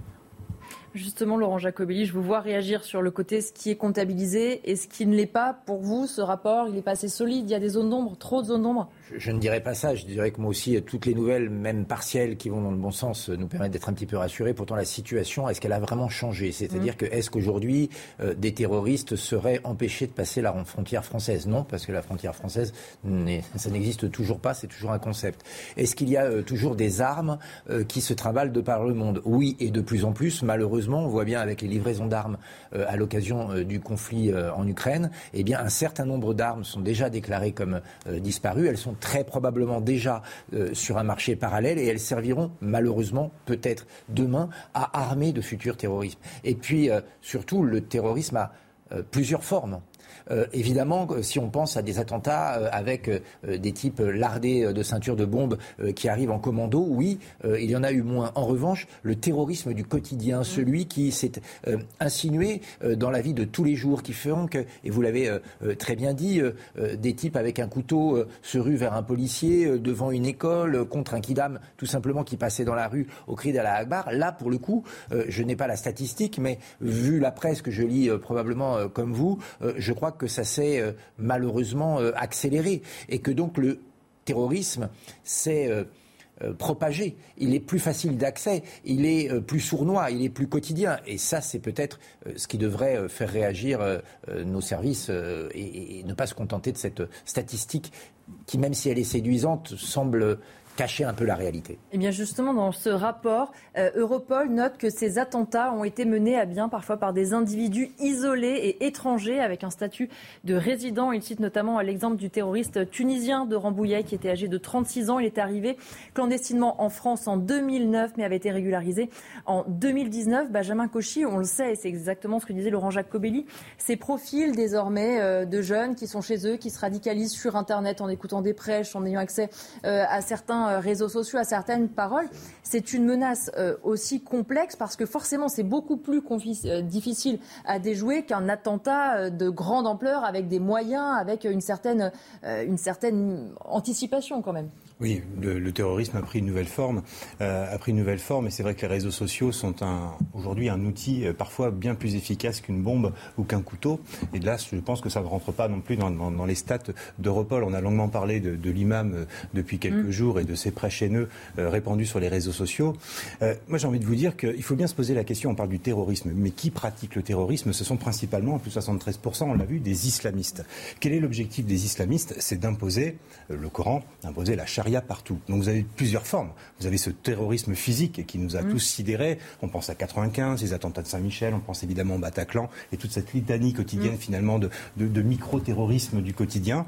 Mais il y a aussi euh, ce combat intellectuel qui est en train de mener euh, les islamistes par le Burkini, par justement ce laxisme judiciaire qu'on a évoqué, pardonnez-moi, sur ce plateau précédemment, euh, sur la présence dans les milieux socioculturels, les milieux sportifs, mmh. dans, les, dans, les, dans, les, dans les banlieues, donc, si vous voulez, peut-être que le terrorisme, dans sa forme agressive, dans sa forme conquérante, mm. euh, physique euh, et sanglante, peut-être est en dessous des radars, puisque les islamistes ont décidé d'enfiler un costume plus politique. Et là, nous avons un cheval de Troie magnifique, en la personne de la NUPS, avec euh, parfois des, des, positions schizophréniques. Les, néo, les néo-féministes soutiennent bientôt des islamistes. C'est quand même mm. le, mariage de la carpe et du lapin. Mais quoi qu'il en soit, pour moi, l'islam prend moins les armes en tout cas physique, mais prend les armes culturelles. Et c'est un projet de contre-société qu'ils sont en train de mener. Donc soyons vigilants, moins de couteaux, mais plus de mots aussi par le web. Et c'est là pour moi le plus grand danger, plus insidieux. Régis Sommier, je voudrais vous interroger sur ce que dit euh, un spécialiste qui a été interrogé euh, par le Figaro. Ces profils témoignent des difficultés que rencontrent les organisations terroristes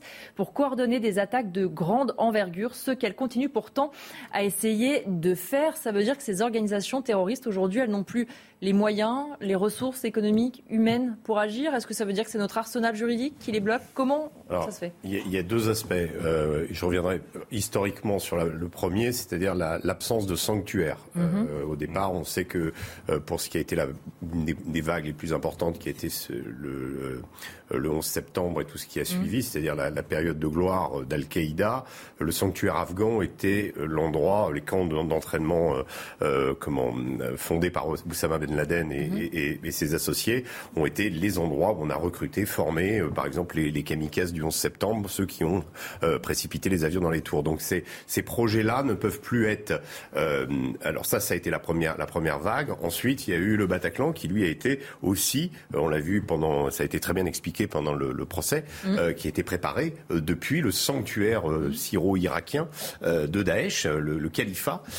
et donc il y avait non seulement donc une base arrière, euh, des, moyens, des, moyens pour recruter, euh, des volontaires aussi, euh, un flot de, combattants étrangers, près de 1300 Français sont quand même allés combattre en, mmh. Syrie et en Irak, et, un certain nombre ont été recrutés pour être projetés à nouveau en France, en Europe, en Belgique, en France, pour perpétrer ces attentats. Donc à l'époque, il y avait tout ce maillage qui existait, ces ressources, ces, cette, cette base arrière, ce sanctuaire, et militairement, euh, donc les talibans ont été défaits en 2001, euh, euh, comment Daesh euh, à la fin 2017, hein, la dernière bataille ça a été à Barouz en Syrie, le califat terrestre de Daesh n'existe plus, ça ne veut pas dire que l'organisation a disparu, et donc c'est moins facile pour eux de préparer ces attentats et de pouvoir ensuite envoyer des commandos. Voilà, ça c'est un premier point. Le deuxième point, c'est la question de la surveillance. Et, la, et là, il faut quand même rendre hommage quand on voit euh, ce type de, de, de, de commando rapport euh, aux services de renseignement mmh. français en particulier, qui ont progressé énormément parce qu'on partait quand même de très loin. On a été surpris de voir la contamination euh, djihadiste dans nos banlieues et pas que dans nos banlieues, puisque toutes les couches sociales ont été euh, comment euh, concernées justement par ce phénomène.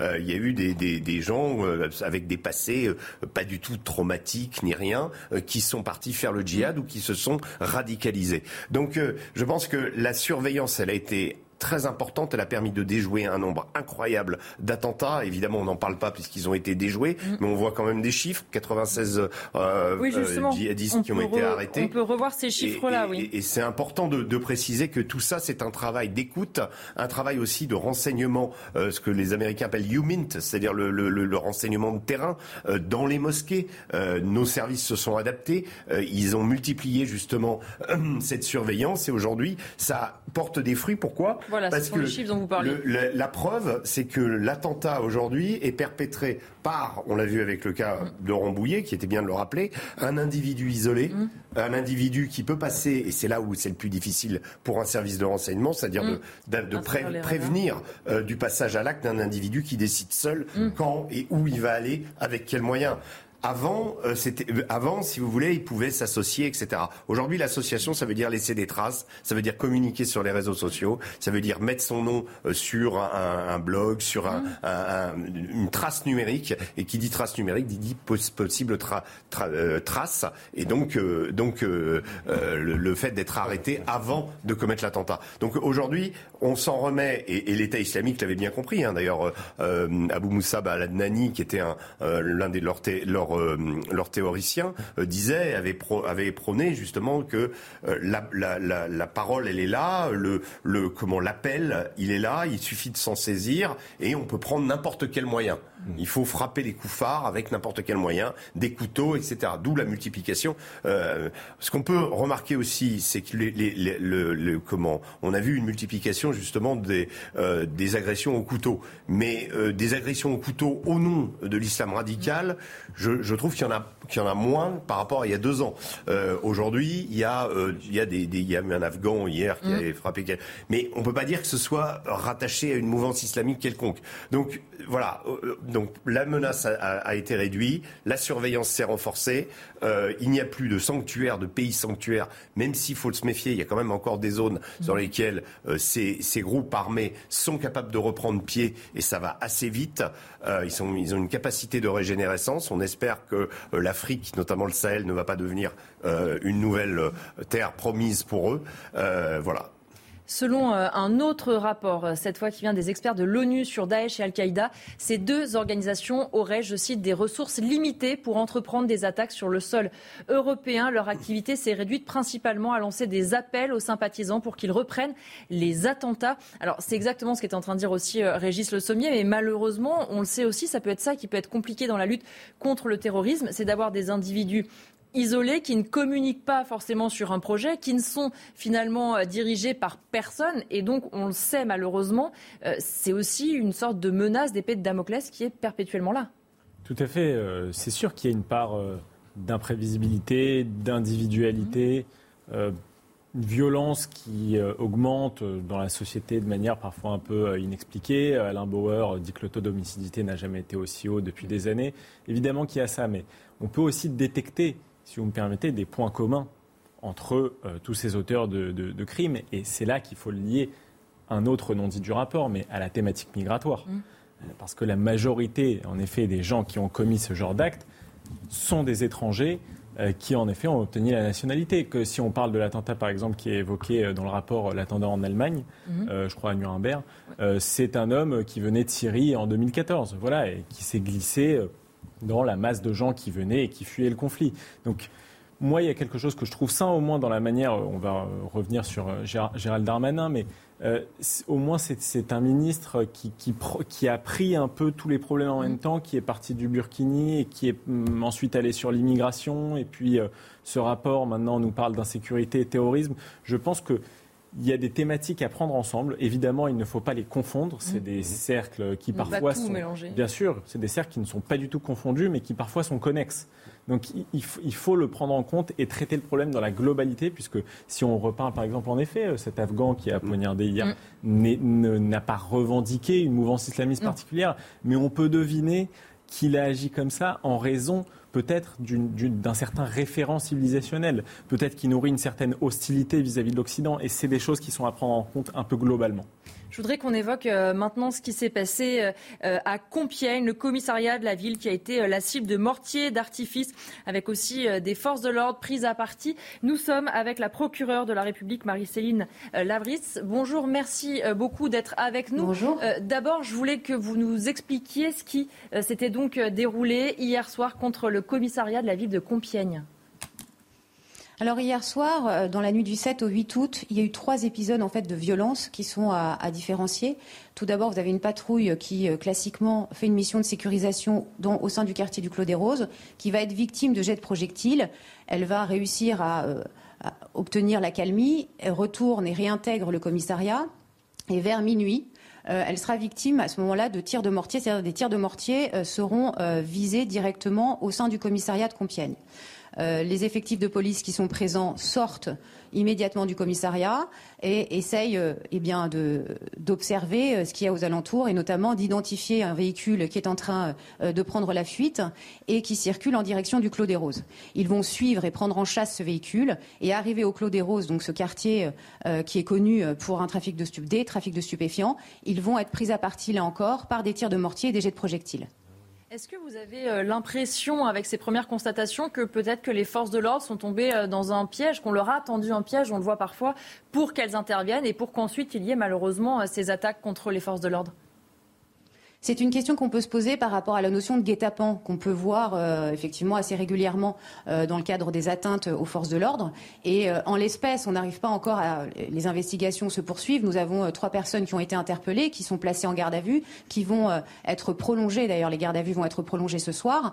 Et la question qui se pose, c'est de savoir si on peut estimer que les trois personnes qui ont été interpellées font partie d'une espèce de complot visant à attaquer les forces de l'ordre, ou si elles s'étaient réfugiées au Clos des Roses par hasard et qu'elle participait à un autre attroupement. Est-ce qu'il y a un lien forcément entre les tirs de mortier au commissariat et ensuite eh bien, les violences qui sont commises au sein du Clos des Roses? C'est quelque chose qui, bah, justement, l'enquête déterminera. Justement, en ce qui concerne le quartier concerné, le Clos des Roses, c'est un quartier connu pour le trafic de drogue, connu aussi peut-être pour ce genre de comportement vers les forces de l'ordre? Exactement. Le quartier du Clos, des Roses fait partie euh, de, ces points euh, connus comme étant des lieux de trafic de stupéfiants à Compiègne. Il faut savoir qu'à Compiègne, vous avez une spécificité. Euh, il s'agit d'une ville, et notamment ce quartier du, Clos des Roses, où vous avez un accès direct, quasiment direct, à tout type de stupéfiants, crack, héroïne, cocaïne et évidemment cannabis. L'action du commissariat de Compiègne est particulièrement importante depuis au moins septembre 2020 sur ce quartier quartier-là, notamment, et pas que sur ce quartier-là, mais vous avez une présence quotidienne euh, du commissariat, enfin des effectifs du commissariat de Compiègne au Clos des Roses, qui fait un travail remarquable. Vous avez un taux euh, d'amende forfaitaire délictuelle le plus important de l'Oise, qui euh, mérite d'être souligné et qui est fait par le, commissariat de Compiègne. 1000 euh, amende forfaitaire délictuelle euh, en 2021. Donc c'est euh, énorme. Donc ça, ça atteste finalement d'une présence quotidienne des policiers dans ce quartier. Évidemment, une présence quotidienne de policiers dans un quartier va troubler le trafic, va asphyxier le trafic et va amener finalement les trafiquants à être obligés de se renouveler et de s'adapter. Et c'est dans ce cadre-là qu'on peut rencontrer des confrontations et notamment des violences qui sont commises au préjudice des policiers. Vous me parliez à l'instant justement d'un trafic qui doit euh, se réorganiser, s'adapter, c'est-à-dire que vous avez vu une évolution du trafic de stupéfiants sur ce quartier précisément? Tout à fait. Euh, comme je disais, euh, lorsque vous êtes consommateur de crack et d'héroïne, vous êtes en général un consommateur particulièrement précaire, qui n'a pas forcément accès aux réseaux sociaux et qui est tellement en addiction avec ces substances-là qu'il va finalement se rendre sur les points de vente directement. Donc on a en fait, euh, on est confronté à un trafic de voies publiques qu'on connaît bien. Ce trafic de voies publiques, il avait effectivement euh, euh, pignon sur rue à Compiègne et notamment au Clos des Roses. Et puis l'action du commissariat de, police de Compiègne avec ces fameuses amendes forfaitaires délictuelles qui s'attaquent, c'est vrai, d'une certaine façon aux consommateurs, mais qui permet aux policiers eh bien d'être présents. Et cette présence elle, eh ben, elle appelle quoi? De l'observation. Euh, l'observation elle permet aussi aux policiers d'apprendre euh, comment est-ce que les choses évoluent comment est-ce que les trafics évoluent et automatiquement d'adapter les techniques d'investigation. Ce qui nous a permis euh, nous au parquet de Compiègne de mettre en place une stratégie judiciaire aussi pour lutter contre les vendeurs de rue qu'on appelait quotidiennement vendeurs de rue également contre les guetteurs avec des condamnations très lourdes qui ont été prononcées par le tribunal correctionnel notamment des interdictions euh, de Compiègne et des interdictions de l'Oise à titre de peine complémentaire, euh, ce qui fait que ces gens-là ont été finalement évincés des points de vente, et puis on a pu s'attaquer aux logisticiens. Et ces logisticiens de trafic de stupéfiants, euh, bah, se trouvant confrontés finalement à, euh, eh à une, une, raréfication de la main-d'œuvre locale, ils ont fait appel à des guetteurs et des vendeurs issus euh, d'autres départements, voire d'autres régions, et notamment très jeunes pour certains d'entre eux. Et puis surtout, ils se sont mis à dématérialiser le trafic, c'est-à-dire à faire appel aux réseaux sociaux et à créer des plateformes de vente de produits stupéfiants. Et en ce qui concerne le profil des personnes que vous pouvez euh, interpeller, euh, notamment sur ces derniers mois, vous en parliez, c'est un trafic qui dure. Est-ce que vous voyez, on entend parfois parler d'un rajeunissement dans ceux qui participent à ces trafics. Est-ce que vous le constatez euh, aussi à Compiègne? Euh, alors, on le constate là depuis euh, depuis quelques semaines, c'est vrai, rajeunissement s'agissant des ce qu'on appelle des petites mains du trafic, à savoir les guetteurs. On a affaire à des mineurs qui sont chargés eh de placer euh, des obstacles pour entraver la circulation et notamment eh l'intervention des, policiers ou l'intervention des sapeurs-pompiers malheureusement ou de même des ambulances et qui sont chargés d'alerter les vendeurs de l'arrivée des policiers. Là, on a effectivement affaire de plus en plus à des mineurs très jeunes, moins de 13 ans pour certains d'entre eux. Pour le reste, s'agissant euh, des vendeurs euh, plus traditionnels, pas nécessairement d'évolution vraiment. Et s'agissant des organisateurs euh, ou des logisticiens du trafic de stupéfiants, ils sont évidemment un peu plus âgés et j'ai pas j'ai pas le sentiment pour l'instant, en tous les cas, qu'il y ait eu une évolution à ce niveau-là.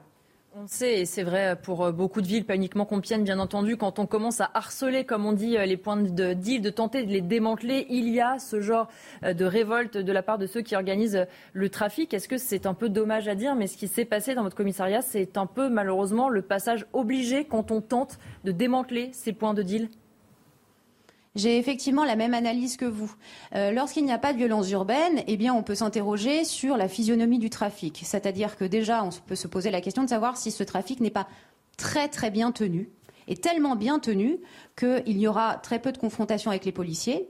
L'autre question qu'on peut se poser quand il n'y a pas de violence urbaine, c'est est-ce que les policiers sont vraiment présents? Est-ce qu'il y a une stratégie judiciaire qui a été mise en place avec le parquet, notamment, pour essayer eh de s'attaquer aux consommateurs, euh, aux, vendeurs de rue, euh, aux guetteurs et ensuite, évidemment, euh, aux strates supérieures qui nous intéressent évidemment particulièrement? Lorsqu'il y a des violences urbaines, c'est qu'on dérange. Le, maire de la ville de Compiègne, Philippe Marigny, a réclamé hein, dans un communiqué l'appui de policiers nationaux supplémentaires. Ces intimidations n'arrêteront pas notre résolution à lutter contre tous les trafics. Est-ce que effectivement vous sentez que peut-être que sur le terrain il faut encore quelques renforts pour faire en sorte de regagner un petit peu la tranquillité publique? Alors, euh, effectivement, euh, moi je le dis depuis euh, maintenant deux ans que je suis au parquet de Compiègne. Hein, ça va faire deux ans en septembre, en septembre prochain. en deux ans, il y a eu 94 épisodes de violence urbaine. 94 et 90 qui concernent le Clos des Roses. On a connu une accalmie, euh, c'est vrai, euh, pour l'année euh, depuis début 2022. les derniers, derniers usages de mortier, c'était en décembre 2021. Et là, nous, connaissons à nouveau l'usage de, de mortier. Depuis très longtemps, je demande à ce que des renforts soient effectifs, non seulement au commissariat de Compiègne, mais également au service de police judiciaire de, Creil puisque nous travaillons aussi avec eux. Ce qu'il faut avoir en tête, je pense, c'est effectivement la présence policière, elle est indispensable, elle est nécessaire, elle est très utile. Mais dès lors que vous avez affaire à euh, cette nouvelle physionomie de trafic, qui est dématérialisée, avec les réseaux sociaux, avec des plateformes de vente, automatiquement, c'est un trafic qui est moins euh, qui est plus discret, qui est moins visible. Donc, il nous faut des techniques d'investigation plus poussées. Ces techniques d'investigation, eh ben, elles ne peuvent être mises en place que par des officiers de police judiciaire, des enquêteurs qui sont euh, vraiment formés à la police judiciaire. Et là, nous manquons cruellement d'officiers de police judiciaire, notamment euh, à Compiègne et également au service de, police judiciaire de Creil.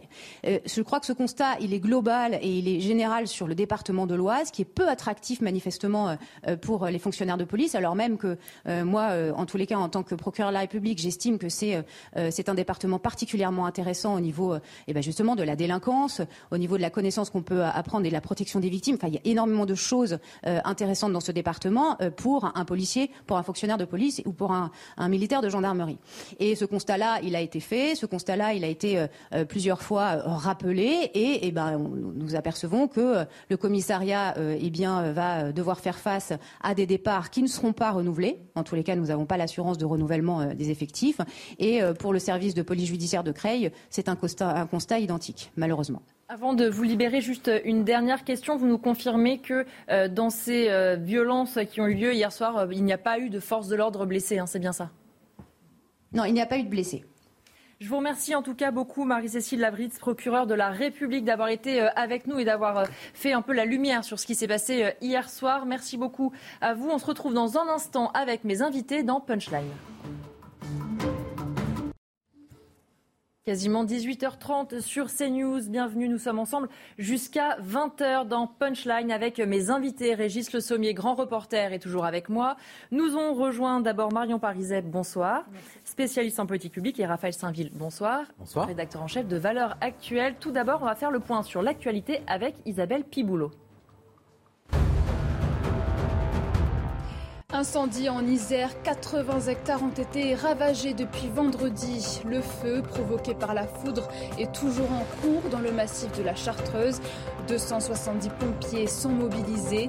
Par mesure de précaution, 140 personnes ont été évacuées des communes de la Buisse, de Vorep et de la Sûre en Chartreuse. Le préfet de l'Isère appelle à la plus grande vigilance en raison du vent et des températures élevées. À Lyon, un troisième homme écroué dans l'enquête concernant l'agression de trois policiers dans le quartier de la Guillotière le 20 juillet dernier. L'individu aurait été interpellé jeudi dans ce même quartier. Deux autres suspects âgés de 26 ans avaient déjà été mis en examen pour violence volontaire aggravée sur fonctionnaires de police. Le beluga est garé dans la Seine et dans un état stationnaire, découvert mardi affaibli. Il ne s'alimente toujours pas. L'animal, habitué des eaux froides, se trouve dans l'écluse de Saint-Pierre-la-Garenne dans l'Eure.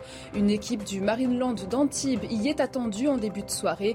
Une extraction ou une ouverture de l'écluse pourrait être envisagée afin que le cétacé regagne la Manche. Nos journalistes se sont rendus dans la cité La Paternelle, dans les quartiers nord de Marseille, où se concentre le gros du trafic de stupéfiants. Ils ont suivi une patrouille de CRS dont le rôle est de ralentir ce trafic. Un supermarché de la drogue à ciel ouvert, de la drogue qui se fait sous le regard des habitants avec de nombreuses petites mains à disposition. Fabrice Elfner, Sandra Thiombo et Valérie Labonne. Cette patrouille de CRS a pour objectif de freiner l'activité de ce supermarché de stupéfiants à ciel ouvert.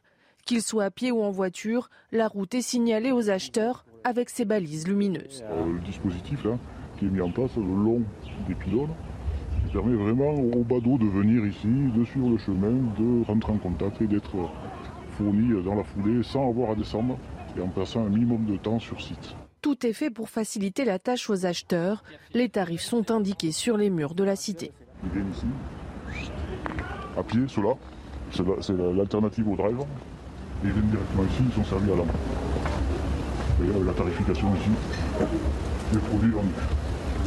Ces CRS passent leur temps à jouer au chat et à la souris avec les choufs, des jeunes guetteurs payés par les trafiquants pour signaler la présence de la police. À peine on va partir, ils vont se réinstaller.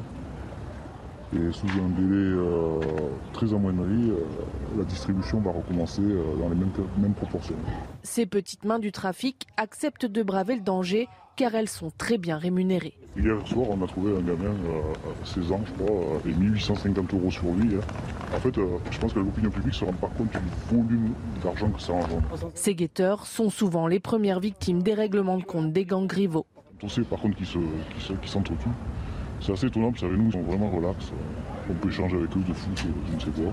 Il y a un petit, un petit jeu, c'est un petit jeu entre eux et nous. Et quand ils se font attraper, ils font pas d'histoire. Ces jeunes sans emploi des quartiers nord et parfois d'ailleurs constituent un vivier quasi inépuisable pour les dealers. Marion Pariset, quand on voit ce reportage, tout semble incroyablement bien organisé, tout se passe presque dans le meilleur des mondes. J'ai envie de dire, quand on voit ce reportage en pleine journée, même le CRS qu'ils ont suivi finalement semble désabusé. Oui, on a vraiment l'impression de deux mondes euh, qui vivent en face à face et pas du tout ensemble au final. Et c'est ça qui est particulièrement inquiétant. C'est cette capacité finalement à s'organiser en interne et dans un système qui est euh, très, très clair. Hein. Euh, la stratégie de recrutement, même des, jeunes, on le voit, on peut avoir même une stratégie de pousser à la déscolarisation de certains pour que justement ils soient plus vulnérables et qu'ils soient plus dépendants et qu'ils rentrent comme ça dans un cercle vicieux de, de, recrutement et d'intégration dans ces réseaux-là. Ce qui complexifie vraiment la tâche pour, pour pouvoir ensuite venir s'y attaquer, c'est qu'il faut pouvoir non seulement euh, venir et contrôler un ou deux euh, jeunes au passage, il faut pouvoir être là, pouvoir sanctionner pour que, euh, en fait, ça devienne un coût et qu'il n'y ait plus finalement un intérêt, que le coût de, pratiquer ce trafic soit plus élevé. Donc ça implique une vraie action policière qui soit présente sur le terrain, mais avec, avec le soutien qu'il faut derrière, hein. c'est-à-dire qu'ils prennent des risques, il faut qu'ils soient soutenus et il faut que les sanctions soient appliquées pour que derrière, il n'y ait plus cette impunité qui subsiste et qui permettent à tout le monde de vouloir ensuite s'insérer dans ce, dans ce milieu. Raphaël Steinville, presque paradoxalement, le CRS qui est interrogé explique qu'avec ces jeunes, ça se passe plutôt bien. Il dit on joue, euh, on parle de football, on parle un peu de tout. Quand on les arrête, c'est un petit jeu, ils font pas d'histoire. Oui, on a l'impression qu'une société euh, parallèle s'est constituée avec euh, des échanges frontaliers avec une autre, une autre réalité, celle de la France. Je pense qu'il faut réaliser que, notamment, certains quartiers nord de Marseille, ce sont vraiment des sociétés parallèles. On, a, souvent la tentation de vouloir braquer le projecteur et sur les dealers et les petits jeunes qui font office de, chauffeurs, mais en fait, c'est toute la cité qui profite de, cette économie parallèle. Il y a aussi, alors parfois de manière contrainte et forcée, mais ceux qui abritent ces, ces, réserves de, de cannabis. Bref, chacun y trouve son intérêt. Euh, moi, très récemment, euh, c'était un, directeur de centre commercial euh, qui me racontait que notamment parce que il faut pas, on a l'impression qu'il n'y a rien, il n'y a plus rien dans ces quartiers, qu'il n'y a mm. plus de vie. Il y a des centres commerciaux et qui vivent très bien, qui enregistrent des chiffres d'affaires. Alors, je vais pas dire record, mais en tout cas, l'argent ah, circule énormément.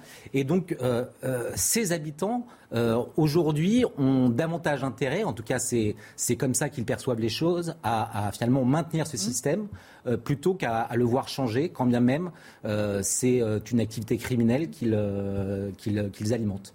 Et Régis Le Sommier, on le sait aussi dans ces quartiers, malheureusement, évidemment qu'il y a les règlements de compte autour du trafic de drogue, mais ces dealers et ce trafic organisent tellement la vie du quartier qu'en fait, c'est aussi ça parfois qui fait tenir le quartier tout en, évidemment, ajoutant parfois des drames à ça. Bien sûr, parce qu'il y a des rivalités, mais la, la, la question, c'est que cette économie parallèle en France qui génère plus de 3 milliards d'euros euh, par an, c'est quasiment, on est dans, un, dans une, effectivement une économie très importante euh, qui, qui est extrêmement professionnelle. Je me souviens d'un sujet, je crois, qui avait été réalisé par euh, votre journaliste Jeanne Cancard, qui avait été interviewé un, comment, un chouf, hein, mmh. qui racontait que fallait pas plaisanter, fallait être là à mmh. telle heure, mmh. que ah, les 3-8 euh, et que euh, ça plaisantait pas. Et en effet, là, ça a l'air d'être euh, une sorte d'habitude, hein, parce qu'on imagine que ces, ces, ces gendarmes et, et, les petits se connaissent très bien, mm. ils ont l'habitude de se côtoyer, donc pourquoi il y aurait de l'agressivité à chaque fois C'est pas forcément nécessaire, c'est pas forcément ni à l'avantage de l'un ni à l'avantage de l'autre. Donc il y a une habitude de vie, et comme le disait Raphaël, en effet, c'est des sociétés parallèles qui se sont construites avec leurs règles, avec leurs lois, et le trafic de drogue est la pierre angulaire de euh, la cité en fait. Euh, tout en découle en fait, tout est euh, organisé autour. Alors il y a le ben oui le petit choufle, ce qu'on appelle les charbonneurs, qui sont ces, ces, négociants enfin qui vont comment comment distribuer la drogue. Et puis il y a les appartements, c'est les nounous mmh. où finalement on stocke. on le voit très bien. Le film Bac Nord pour pour, pour le pour le coup est extrêmement bien fait et montre bien toutes ces dynamiques.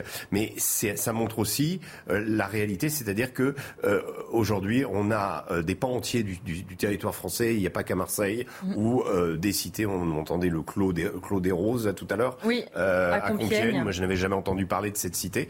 Visiblement, c'est un endroit où on peut trouver à peu près tout type de drogue euh, à Compiègne. Bon, euh, c'est pas euh, voilà. On vous aurait dit ça il y a 5 ans, 10 ans, ça aurait levé les yeux au ciel en disant non, c'est pas c'est pas vrai. Aujourd'hui, ça ça se fait de plus en plus. donc ces cités-là sont organisées. le problème est, le problème il est que tant aussi on n'arrive pas à s'attaquer à la marchandise euh, à la source, c'est-à-dire euh, de l'endroit où elle provient, euh, à lutter efficacement contre les GOFAS qui traversent la Méditerranée et par les pays producteurs. Hein, je pense en particulier au Maroc, mais il y en a d'autres. Hein. les voies de l'immigration sont connues. les douaniers français, les douaniers espagnols, la Guardia civile tentent tous les jours des opérations justement pour maîtriser ces, ces, ces envois massifs. Malheureusement, malheureusement, euh, il y a une consommation aussi qui est importante en France, euh, aux États-Unis évidemment. Euh, toutes les cartels sont nés comme ça. en France, on est dans, des, dans, dans une situation qui est, qui est en train de, de virer, je pense, à l'américaine justement, dans notre rapport à la drogue et, à la consommation, à la consommation et à la vente. La France est l'un des pays les plus consommateurs hein, de, de, cannabis, et je pense qu'il y, y, a quand même aussi une action à mener sur les, les, consommateurs qui sont en mm. fait qui alimentent euh, qui sont à, l'origine de ces trafics. Euh, si euh, les, consommateurs de cannabis qui ne perçoivent ça que comme une activité récréative ne perçoivent pas que au, bout de la chaîne, il y a aussi du sang qui coule parce qu'ils consomment du cannabis, les choses ne changeront jamais. Je voudrais qu'on écoute la réaction d'Aïm Korsia, le grand rabbin de France, qui était l'invité de CNews ce matin et justement qui réagissait à ce, reportage qu'il avait vu juste avant d'entrer à l'antenne. Regardez, le, reportage qu'il y avait juste avant le journal sur les sommes que des gamins de 16 ans peuvent avoir sur eux. Mmh. Donc, comment après leur dire, mais mon petit, tu vas faire un travail euh, et tu vas euh, travailler 8 heures par jour, euh, debout toute la journée dans un magasin, à vendre des chaussures, des habits ou quelque chose? Comment le motiver alors qu'il peut gagner tellement mmh. plus en faisant quelque chose de répréhensible? Donc il faut que le bon sens, la, force soit, soit entendue pour pouvoir avoir des propositions concrètes réelles. Marion Pariset, c'est vrai que c'est quelque chose qui s'entend dans le reportage. On entend qu'ils attrapent euh, des jeunes adolescents avec des sommes en liquide, certes, qui n'est pas leur argent de poche, mais qui sont quand même énormes. Et malheureusement, si ces jeunes-là vont aller sur le chemin du travail, ils gagneront sans doute moins. C'est aussi une réalité. C'est bien pour ça que l'importance des sanctions juridiques est, si cruciale. C'est-à-dire que si on n'a pas de sanctions qui euh, imposent un coût qui n'est pas forcément un coût euh, monétaire, mais qui a un coût en termes de liberté, de réduction de liberté. Oui, là, ils ne voient que l'avantage. voilà, là, ils n'ont que des avantages. Ils vont potentiellement peut-être être un jour passés devant un tribunal qui, faute de moyens, faute de place, ne pourra pas les sanctionner à la hauteur de ce qu'ils ont fait. Il y aura le relax où ils seront simplement relâchés faute, de preuves ou autre.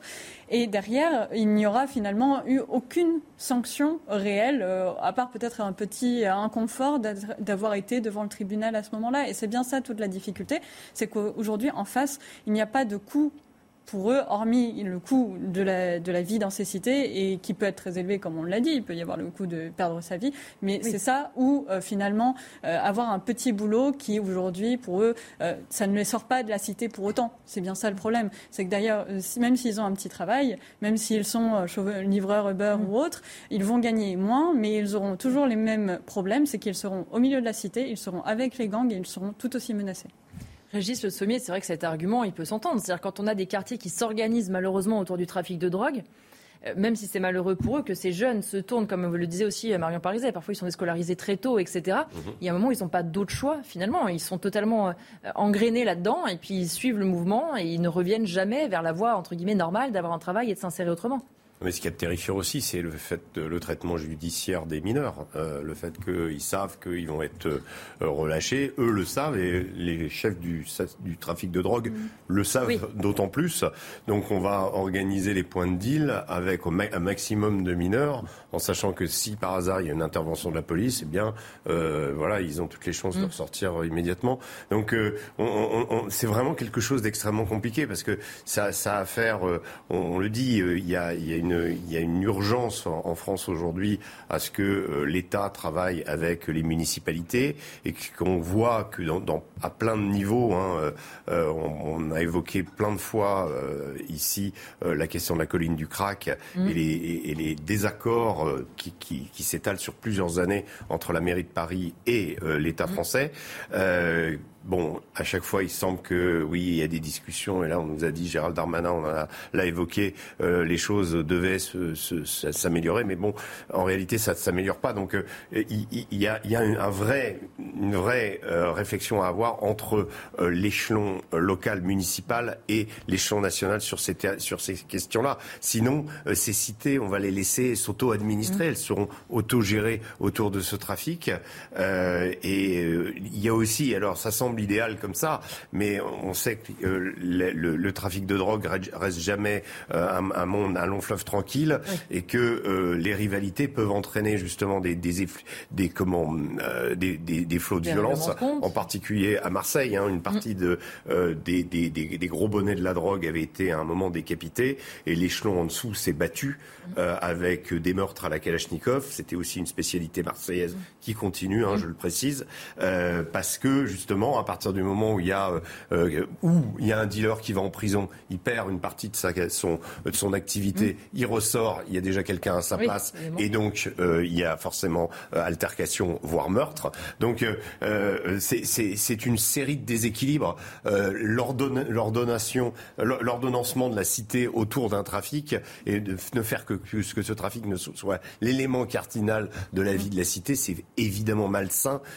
D'abord, les, les riverains en payent le, prix cher euh, quand il y a des règlements de compte. Et puis, euh, euh, c'est un climat qui est insupportable et dans lequel on ne peut pas faire vivre ses enfants. Donc, donc forcément, il faut au, maximum parce que je pense en même temps que c'est illusoire de se dire que la drogue va disparaître. C'est mm. illusoire de dire que vu le style de vie qu'on, que, nous vivons, euh, malheureusement les stupéfiants font partie aujourd'hui de notre société.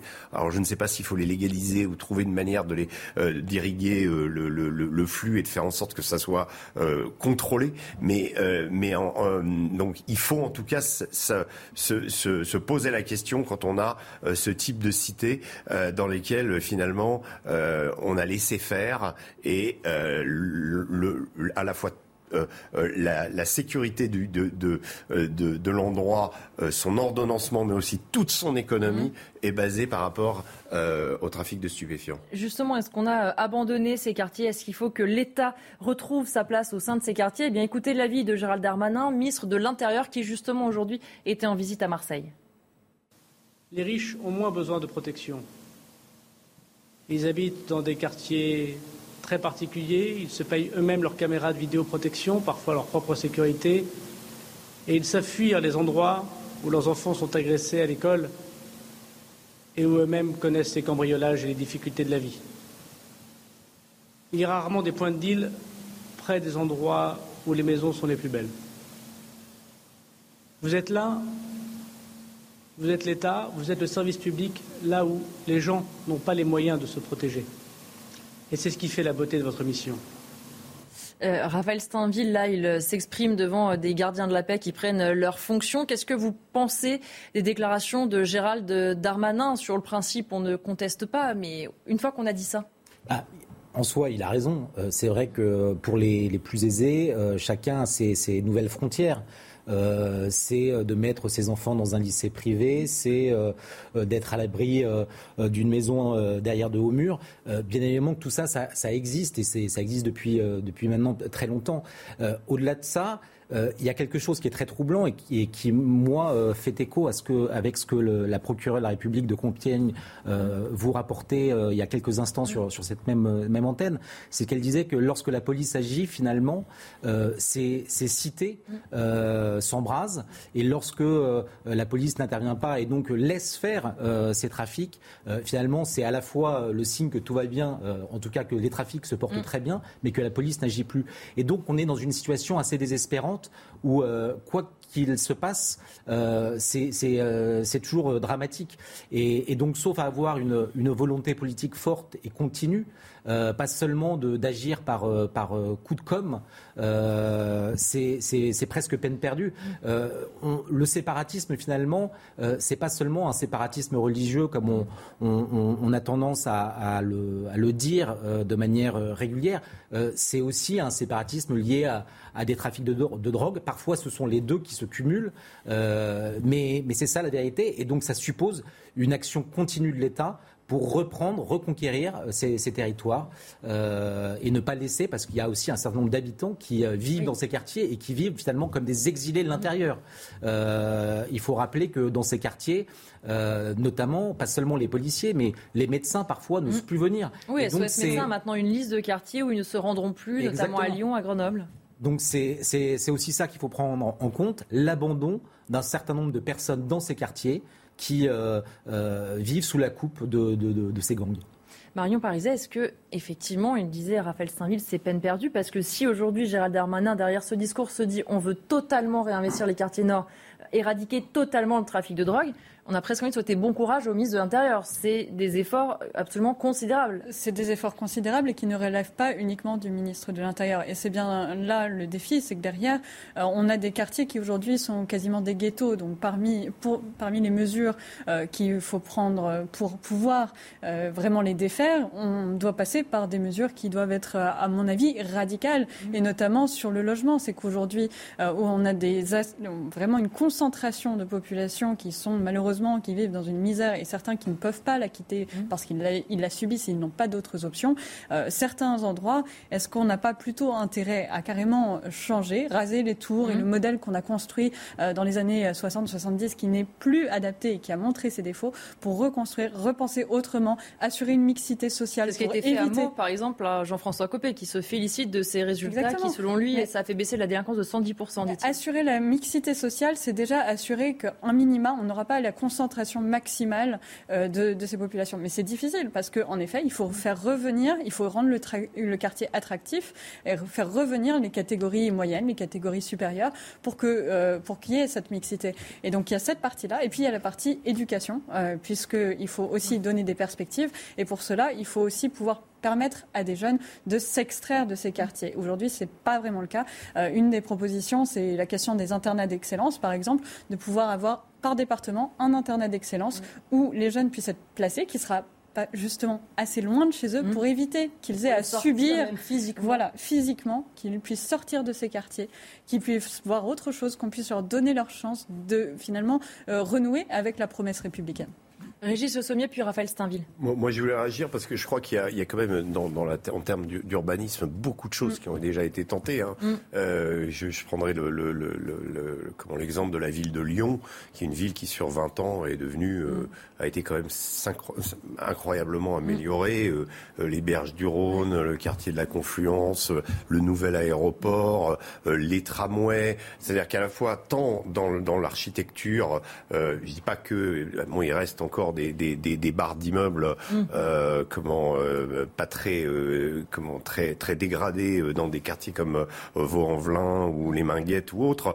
Mais si vous voulez, il y a eu un, un véritable effort et, et malheureusement la situation sécuritaire s'est dégradée mmh. puisque elle, elle, occupe aujourd'hui le centre-ville de, mmh. de, Lyon, euh, de la deuxième ces quartiers, parfois d'ailleurs euh, très modernes comme Confluence, c'est pas très loin de la Guillotière pour ceux qui ne situent pas. Mais... Bien sûr, et vous avez d'autres quartiers comme Villiers-le-Bel, enfin d'autres villes comme mmh. Villiers-le-Bel. Je pense, je pense à cet exemple où finalement les, les, les rivalités entre cités euh, se fassent. C'est pas des barres d'immeubles, euh, c'est des cités qui ont été refaites déjà euh, avec des immeubles de moindre, qui, avec moins d'étages, qui ont été censés être pensés pour être plus agréable euh, aux gens qui et en réalité la donne sécuritaire ne, ne change pas. Donc euh, euh je, je, crois qu'il faut une politique d'ensemble. Il y a beaucoup d'argent qui a été euh, dépenses qui ont été dépensées dans les banlieues pour changer justement l'apparence. La, pas partout, hein, je suis d'accord avec vous. À Marseille en particulier, ça reste quand même très délabré, euh, mais euh, sans avoir peut-être l'accompagnement. peut-être que Jean-François Copé lui a trouvé la solution miracle. Tant mieux qu'il la dise à d'autres parce que euh, ce serait bien que ça, ça, se multiplie en France. On le voit à Lyon, ça n'a pas euh, fonctionné. Voilà. Raphaël Saint-Ville. Oui, pour réagir à ce que vous disiez, ce que vous avanciez comme solution, vous, vous, vous dites qu'il faudrait plus de mixité sociale, mais c'est aussi l'un des problèmes. C'est qu'en fait, aujourd'hui, les, les, les, gens ne veulent plus de cette mmh. mixité sociale. Les gens ne veulent plus de ce vivre ensemble qu'on leur a euh, vendu comme une sorte d'absolu et qui, en fait, fonctionne de moins en moins. Moi, je pense que parmi les, les solutions qu'il faut. Euh, alors, il y en a une très ponctuelle, mais je pense que notamment la, la, loi sur, euh, qui oblige les communes à, à avoir plus de 20 ou 25 mmh. de, de, logements sociaux, il faudrait finalement la limiter mmh. Parce qu'en fait, aujourd'hui, on dépasse très largement dans certains, certains quartiers. Euh, c'est le seuil de, de, de, 30 ou 40 mm. euh, de population d'origine étrangère dans ces quartiers. Et la, la, la, première chose, mais aussi la plus compliquée, et ça revient à, plein de thématiques qui sont abordées très régulièrement sur ces plateaux, c'est la question de, l'immigration, des flux migratoires qu'on ne, contrôle plus. Ça sert à rien de se, se lamenter euh, des, des, effets euh, dévastateurs que l'on constate à Marseille si pour autant on ne s'attaque pas à la cause première qui est euh, euh, que chaque année, ce sont de, nouveaux arrivants qui arrivent, qui sont euh, paupérisés encore davantage dans des quartiers qui le sont déjà. Donc ça sert à rien. c'est la phrase de Bossuet. Hein, Dieu, Dieu se, rit des hommes qui, qui déplorent les, les, effets dont ils chérissent les causes. Il faut peut-être commencer d'abord par là. Il y a eu un juste pour, compléter, pour illustrer ça, il y a eu à Marseille d'ailleurs un, un, gros problème avec des immigrés d'origine nigériane euh, qui euh, sont venus et ont expulsé d'autres euh, qui étaient déjà dans, dans, dans mmh. certaines barres d'immeubles. c'est, voilà, on est à dire une population et on remplace une autre. La mafia nigériane est extrêmement violente. Extrêmement violente, oui, voilà. Merci Régis Sommier d'avoir été euh, avec nous. On continue euh, les débats dans un instant. On va revenir sur le rodéo euh, urbain de Pontoise et puis surtout sur les éventuelles sanctions qu'on pourrait mettre en place contre ces rodéos. On va revenir dans un instant sur le rodéo urbain de Pontoise qui a blessé deux jeunes enfants. D'abord, on fait le point sur l'actualité avec Isabelle Piboulot. Attaque au mortier d'artifice contre le commissariat de Compiègne dans l'Oise. Trois personnes ont été interpellées. Leurs gardes à vue vont être prolongées ce soir. La nuit dernière, une patrouille de police a été victime de jets de pavés dans le quartier sensible du Clos des Roses, connu pour trafic de stupéfiants, avant que le commissariat ne soit visé par des mortiers d'artifice. En France, la vague de chaleur se poursuit. Quatre départements sont placés en vigilance orange canicule. Le Gard, le Vaucluse, la Gironde et le Lot-et-Garonne. Le mercure en hausse dans le sud-ouest continuera de grimper demain. Enfin, mercredi, les températures pourront atteindre localement 37 à 39 degrés.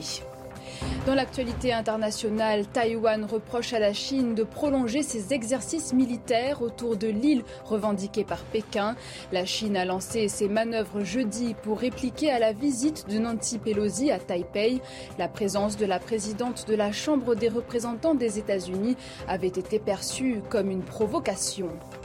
Et enfin, un premier navire ukrainien a accosté en Turquie avec à son bord 12 000 tonnes de maïs.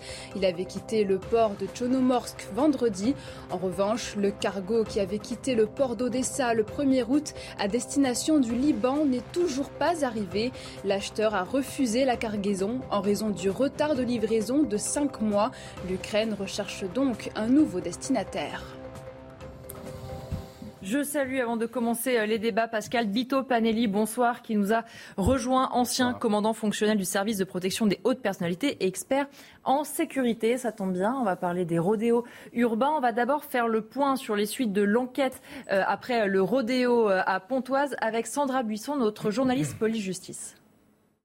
Le suspect de 18 ans mis en examen est placé en détention provisoire. Les investigations vont se poursuivre dans le cadre d'une information judiciaire ouverte ce lundi sous l'autorité d'un juge d'instruction de Pontoise pour les blessures involontaires commises avec deux circonstances aggravantes dont le délit de fuite et qui ont notamment occasionné une ITT de plus de trois mois pour la fillette de 10 ans. Le jeune homme risque jusqu'à 7 ans de prison et 100 000 euros d'amende. Il était inconnu jusque-là euh, des services de police et s'est euh, présenté lui-même au commissariat le samedi, reconnaissant avoir renversé les deux enfants alors qu'il conduisait la veille une moto dans le quartier des Hauts de Marcouville à Pontoise. La fillette souffre d'un grave traumatisme crânien. Le garçon de 11 ans, lui, présente une fracture du tibia péroné et souffre d'une amnésie traumatique.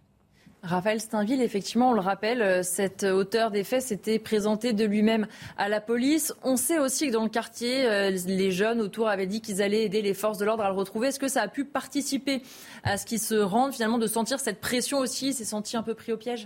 J'imagine que ça a aidé. Après, euh, un certain nombre de, policiers que vous avez pu interroger expliquent que très souvent dans ce genre d'affaires, les, prévenus, enfin les suspects euh, attendent euh, avant de, se rendre mm. euh, que éventuellement toute trace de stupéfiant ait disparu de leur sang. Donc il y a peut-être une conjonction d'éléments qui explique que ce jeune se soit présenté le, lendemain.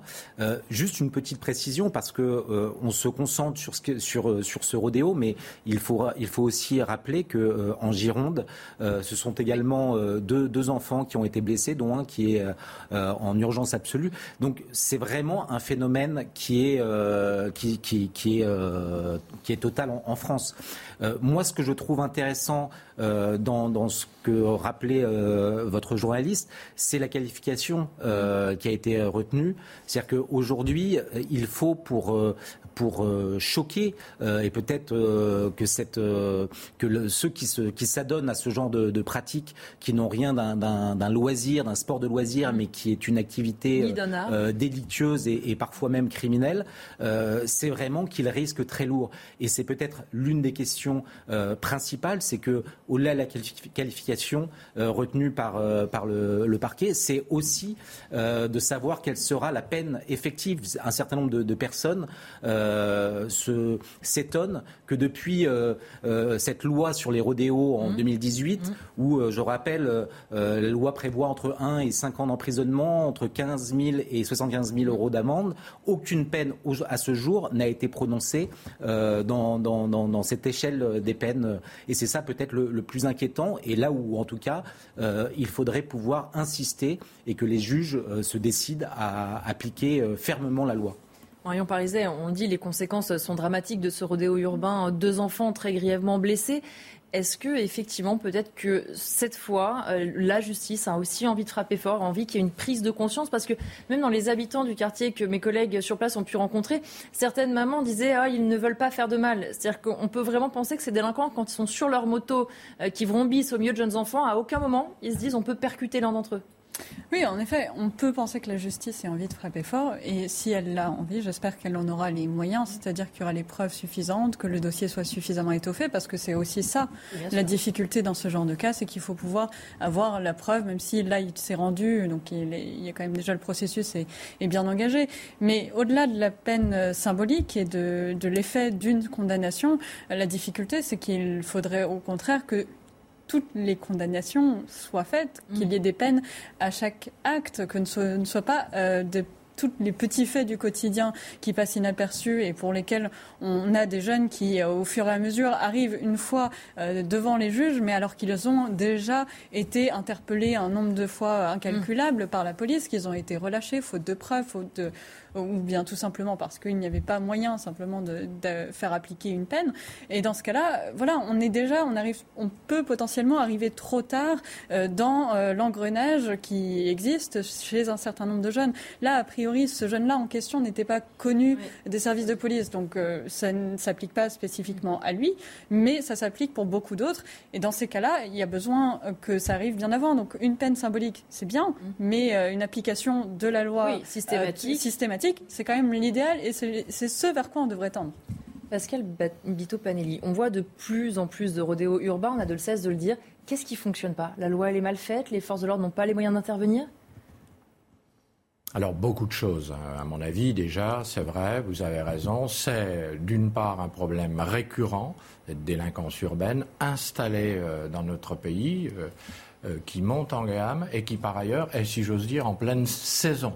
On sait que mm. l'été, on a plus de rodéos urbains euh, que quand il fait extrêmement froid et que les gens sont plutôt chez eux que dehors. Première chose, on a, ça a été signalé, c'est très juste, 3 août 2018, quand même une loi mm. qui appuie sur l'accélérateur, puisqu'on a beaucoup de, de, peines d'amende et on a des peines de prison qui vont de 1 même à 7 ans en cas de danger de mort et de, graves blessures. Donc ça, euh, je pense que l'arsenal législatif est là. Encore faut-il qu'il soit mmh. appliqué. C'est bien la, chose importante. Et que, par ailleurs, on réfléchisse à l'ensemble des remèdes qui vont nous permettre non seulement d'être dissuasifs, mais par ailleurs d'être le plus efficace possible pour limiter ça. C'est un travail de fond. Je pense qu'il sera impossible de le faire disparaître, mais qu'il sera très réellement possible de fortement le canaliser. Quand vous dites le canaliser, par quels moyens Comment on peut essayer de canaliser au moins un peu ce phénomène? Alors déjà par une occupation du terrain, avec des patrouilles en sécurisation dynamique, il faut qu'il y ait des policiers et des gendarmes dans la rue, ainsi que des policiers municipaux. Par une action multiforme et multipartenariale, police, gendarmerie, police municipale, maire, bailleurs, associations. Par naturellement des veilles actives sur les réseaux sociaux. Mmh à travers les centres de supervision urbaine qui vont, avec leurs opérateurs, faire des observations pointues et ciblées des quartiers les plus propices. Instaurer encore plus la caméra piéton. Euh, faire une médiatisation des sanctions. Faire du préventif. Pourquoi pas Des stages, ça se fait de moto, des stages de motocross, des informations sur le code de la route et de la reconstitution d'accidents chocs et aussi, au final, je le pense, une vigilance citoyenne. Mm. On dit toujours que la sécurité, c'est l'affaire de tous, mais on a aussi la possibilité, quand on est dans un quartier, de signaler des choses qui ne vont pas pour que une minorité ne gâche pas la vie d'une majorité qui se comporte bien. Je voudrais qu'on revienne sur un témoignage diffusé euh, ce matin par nos confrères de RTL. C'est le témoignage de la maman de la petite fille qui a été euh, blessée lors de ce rodéo. Écoutez-la. J'étais à côté, on est en train de marcher, marcher. Et j'ai entendu les motos qui arrivent, boum Et j'ai mis ma tête comme ça. Oui, mon Dieu, mon Dieu, mon Dieu, ma fille, elle est morte, elle est morte. J'arrive pas à respirer, je commence à crier. Ma fille, elle était par terre allongée. Elle, elle bouge pas, j'ai pensé qu'elle était morte. On m'a dit que et son cerveau était vraiment touché. Il y a les os qui sont entrés tout au fond. Et c'est fait l'opération. On, l'a mis dans coma artificiel. Souvent, le gène ils quittent leur, chemin, ils viennent toujours là où les enfants jouent pour faire des bêtises avec des motos. Ils pensent même pas avec les enfants. C'est un lien pour tous les enfants jouent. C'est pas les liens pour courir la moto. C'est pas. J'en peux plus. J'ai mal, j'en peux plus. Je voulais juste justice pour ma fille. Raphaël Steinville, évidemment, ce témoignage est poignant de la maman qui a assisté à cet accident, mais ça en dit long aussi sur tous ces habitants qui sont systématiquement en danger, que ce soit là, c'est des enfants, on a vu parfois des personnes âgées, des mamans avec des poussettes, tous ces gens qui en fait se retrouvent à devoir faire attention, en fait, eux-mêmes, alors qu'en fait, ils sont quand même dans leur droit, en théorie, de circuler ou de jouer en bas de l'immeuble. Oui, vous avez raison. Ce témoignage, d'abord, il est, il est glaçant et on espère que cette petite fille s'en sortira. Euh, mais effectivement, ce sont euh, d'abord les riverains qui euh, en sont obligés à, à revoir euh, leur, leur, mode de vie, euh, changer leurs habitudes, parce que des, des petits délinquants s'adonnent à cette, à cette activité délictueuse et criminelle. Donc c'est ça qui est insupportable et c'est pour ça qu'il faut, encore une fois, des actions fortes. J'entendais Gérald Darmanin à, à Marseille qui, qui, expliquait qu'il mmh. souhaitait 10 000 opérations de police. Je ne sais pas si c'est le, si, si, s'il faut communiquer comme ça. En tout cas, ce qui est certain, c'est que de manière euh, euh, continue, il faut que, quel que soit le territoire, les consignes soient, soient les mêmes de la part des, des préfectures, parce qu'aujourd'hui, euh, d'une préfecture à l'autre, les, les, les, les, doctrines mmh. diffèrent. Certains sont, encouragent les forces de l'ordre à aller au contact, mmh. à intercepter, à mettre fin à, à ces rodéos, quand d'autres euh, préfèrent attendre euh, et euh, comptant sur la vidéosurveillance pour remonter euh, aux coupables. Je pense qu'il faut une doctrine, s'y appliquer, s'y tenir et, et, se montrer implacable. aussi, je pense, vous, vous, vous, vous disiez que c'était l'affaire de tous, vous avez raison. Je pense que les maires ont une vraie responsabilité également. Ils peuvent prendre des, des arrêtés pour interdire certaines, certaines places ou certains lieux qui aujourd'hui sont, sont l'objet de ces rendez-vous pour, pour ces, ces, ces jeunes qui, qui font du rodéo. On parle des rodéos, mais d'ailleurs, je, je, je, constate à Paris que dans certains euh, quartiers maintenant, euh, ce sont des rendez-vous de, de, voitures de course mmh. euh, qui, qui, ont lieu et qui deviennent également problématiques. Donc euh, les maires ont la possibilité euh, d'interdire par décret ce genre de rassemblement. Pascal Bitopian, Panelli, justement sur la réponse à apporter. On se rappelle que Gérald Darmanin avait demandé euh, au préfet de ne pas engager trop de courses-poursuites pour éviter les dommages collatéraux. On a le contre-exemple euh, chez nos voisins euh, britanniques où des brigades sont formées pour aller au contact, pour tenter d'interrompre ces rodéos urbains, quitte à tamponner. Est-ce qu'il y a une solution, peut-être un équilibre entre les deux qu'on pourrait trouver?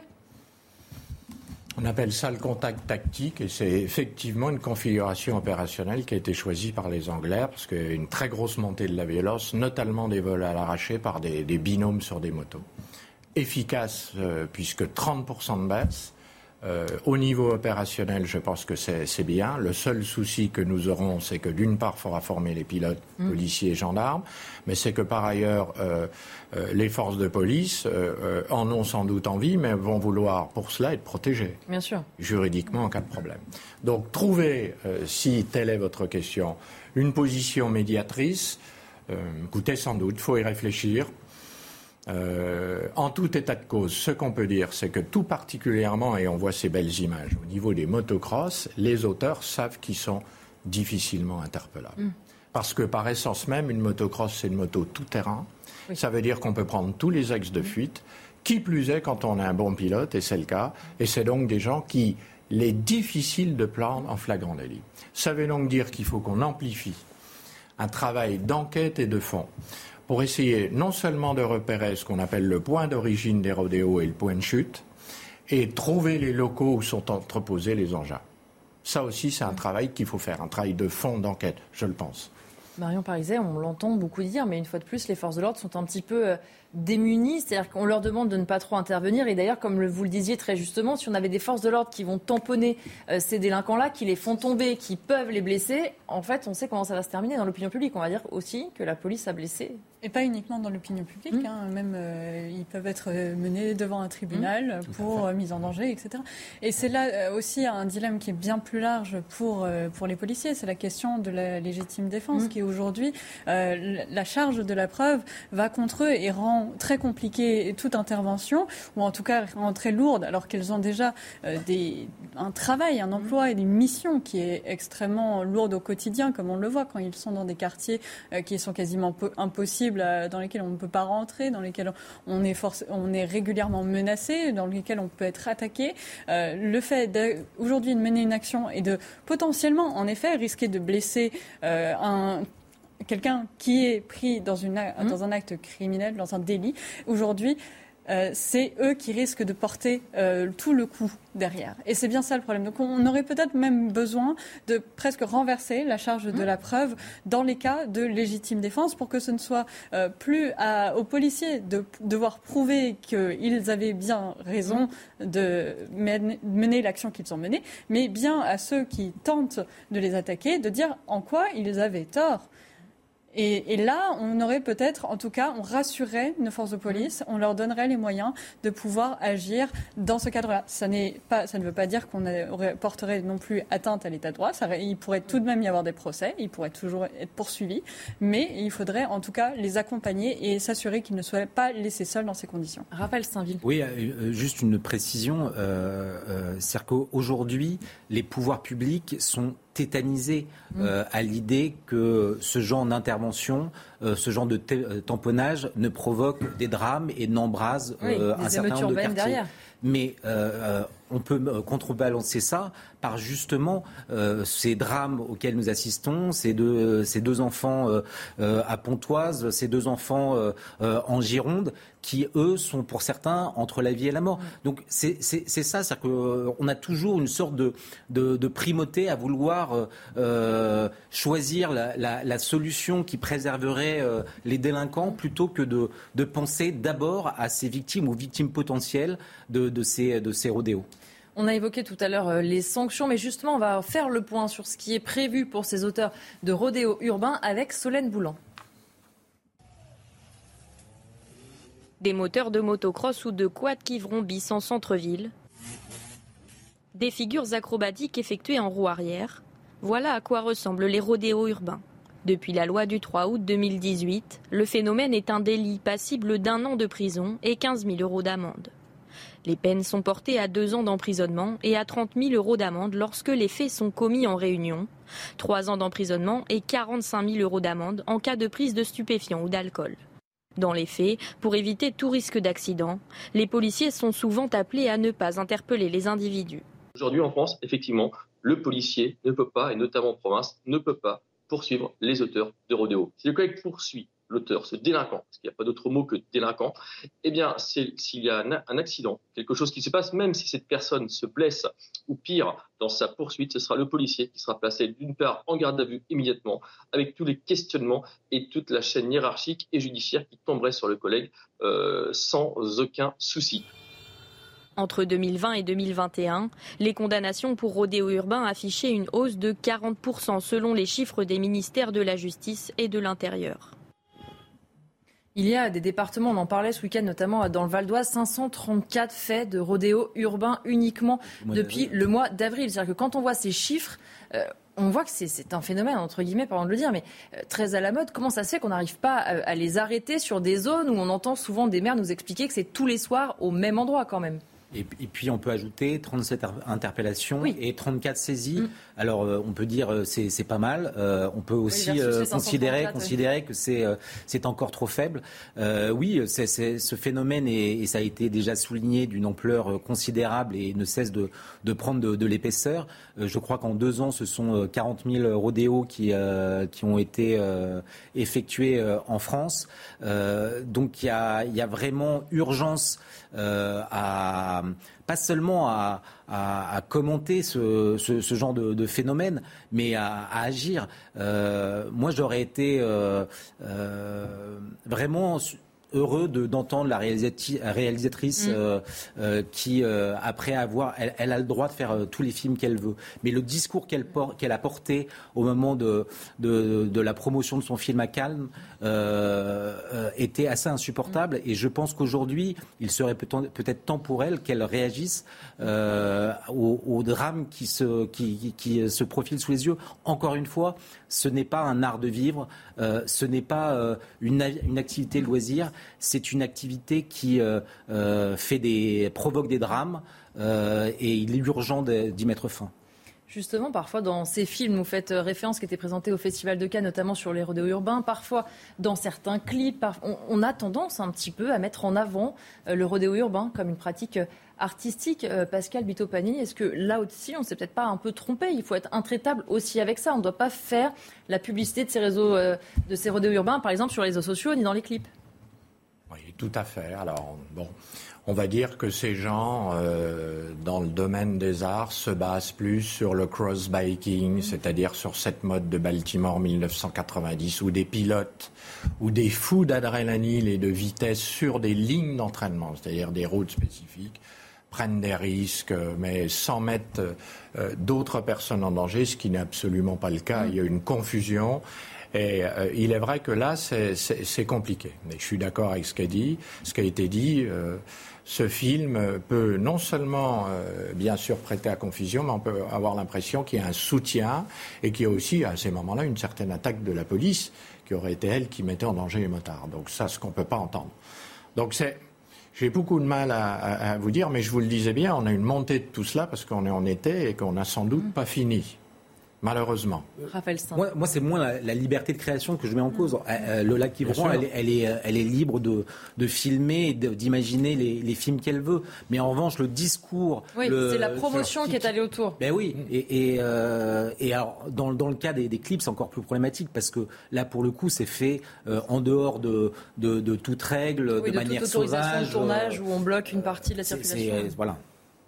Je voudrais qu'on revienne justement euh, sur l'avis du ministre de l'Intérieur à ce sujet, Gérald Darmanin d'abord, euh, qui a publié un communiqué pour dire ceci. À l'aune d'événements dramatiques survenus récemment, je souhaite rappeler que les rodéos urbains doivent être pris en compte avec la plus grande fermeté et mobiliser l'ensemble de nos moyens. Et puis en marge de son déplacement euh, à Marseille, il a vanté son propre bilan en matière de rodéos urbains. Écoutez Gérald Darmanin. Il y a eu depuis deux mois 8000 opérations par la police et la gendarmerie elle a fait naître 1200 interpellations, c'est du jamais vu, et 700 saisies.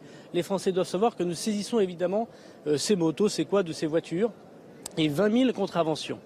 Euh, j'ai demandé à la police nationale, à la gendarmerie nationale pour ce mois d'août, euh, l'intensification encore de ces contrôles et je souhaite qu'il y ait 10 000 opérations de contrôle à partir d'aujourd'hui partout sur le territoire national pour lutter contre ces actes criminels de gens qui prennent la route euh, pour leur route et qui viennent à, assassiner des enfants. Il n'y a pas euh, d'autre mot. Le Parlement, je l'ai entendu par la voix des parlementaires, notamment de la majorité, souhaite renforcer l'arsenal législatif et pouvoir euh, mieux condamner ces personnes qui se comportent une, fois encore comme des criminels. Je serai favorable évidemment à l'aggravation des moyens pénaux qui permettront de lutter très fortement contre ces comportements absolument inacceptables. Alors, il y a beaucoup de, choses dans cette réponse du ministre de l'Intérieur. Donc, on va essayer de décortiquer point par point.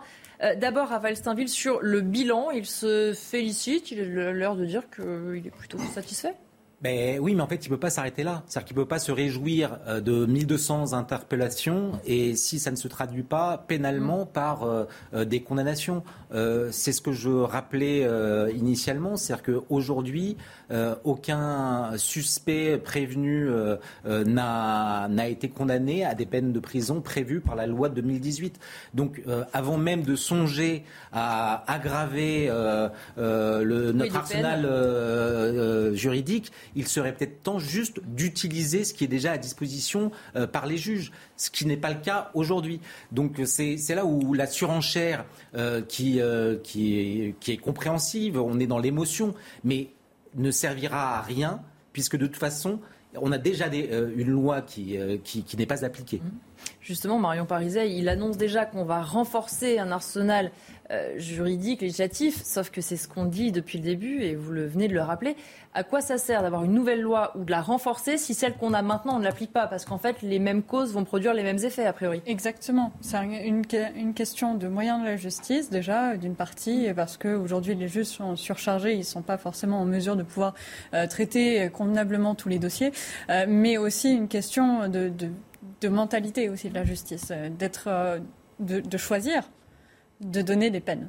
Ce qui n'est pas forcément tout le temps le cas parce qu'on a une justice qui aujourd'hui donne beaucoup sa chance, mmh. euh, mais dans des cas où euh, on se retrouve avec des multirécidivistes qui n'ont plus du tout prise avec la réalité de ce que c'est que la justice et ce que c'est que la peine au final, et qui ne vont pas, des fois la peine survient aussi tellement tard après un acte que on n'est absolument plus dans la, dans la logique de, pouvoir comprendre, de pouvoir faire comprendre que l'acte est relié à la sanction. Donc on, a une justice qui sur ce plan est totalement défaillante et si on ne travaille pas sur ce plan-là, on n'y arrivera pas. Et puis il y a toute la partie en amont et qui là est de sortir les jeunes par ailleurs, par l'éducation, par euh, des activités, par euh, physiquement les sortir, là encore, par des, des, des scolarités euh, loin de ces, de, ces, de ces cités, généralement, pour qu'ils ne soient pas pris dans cette spirale-là.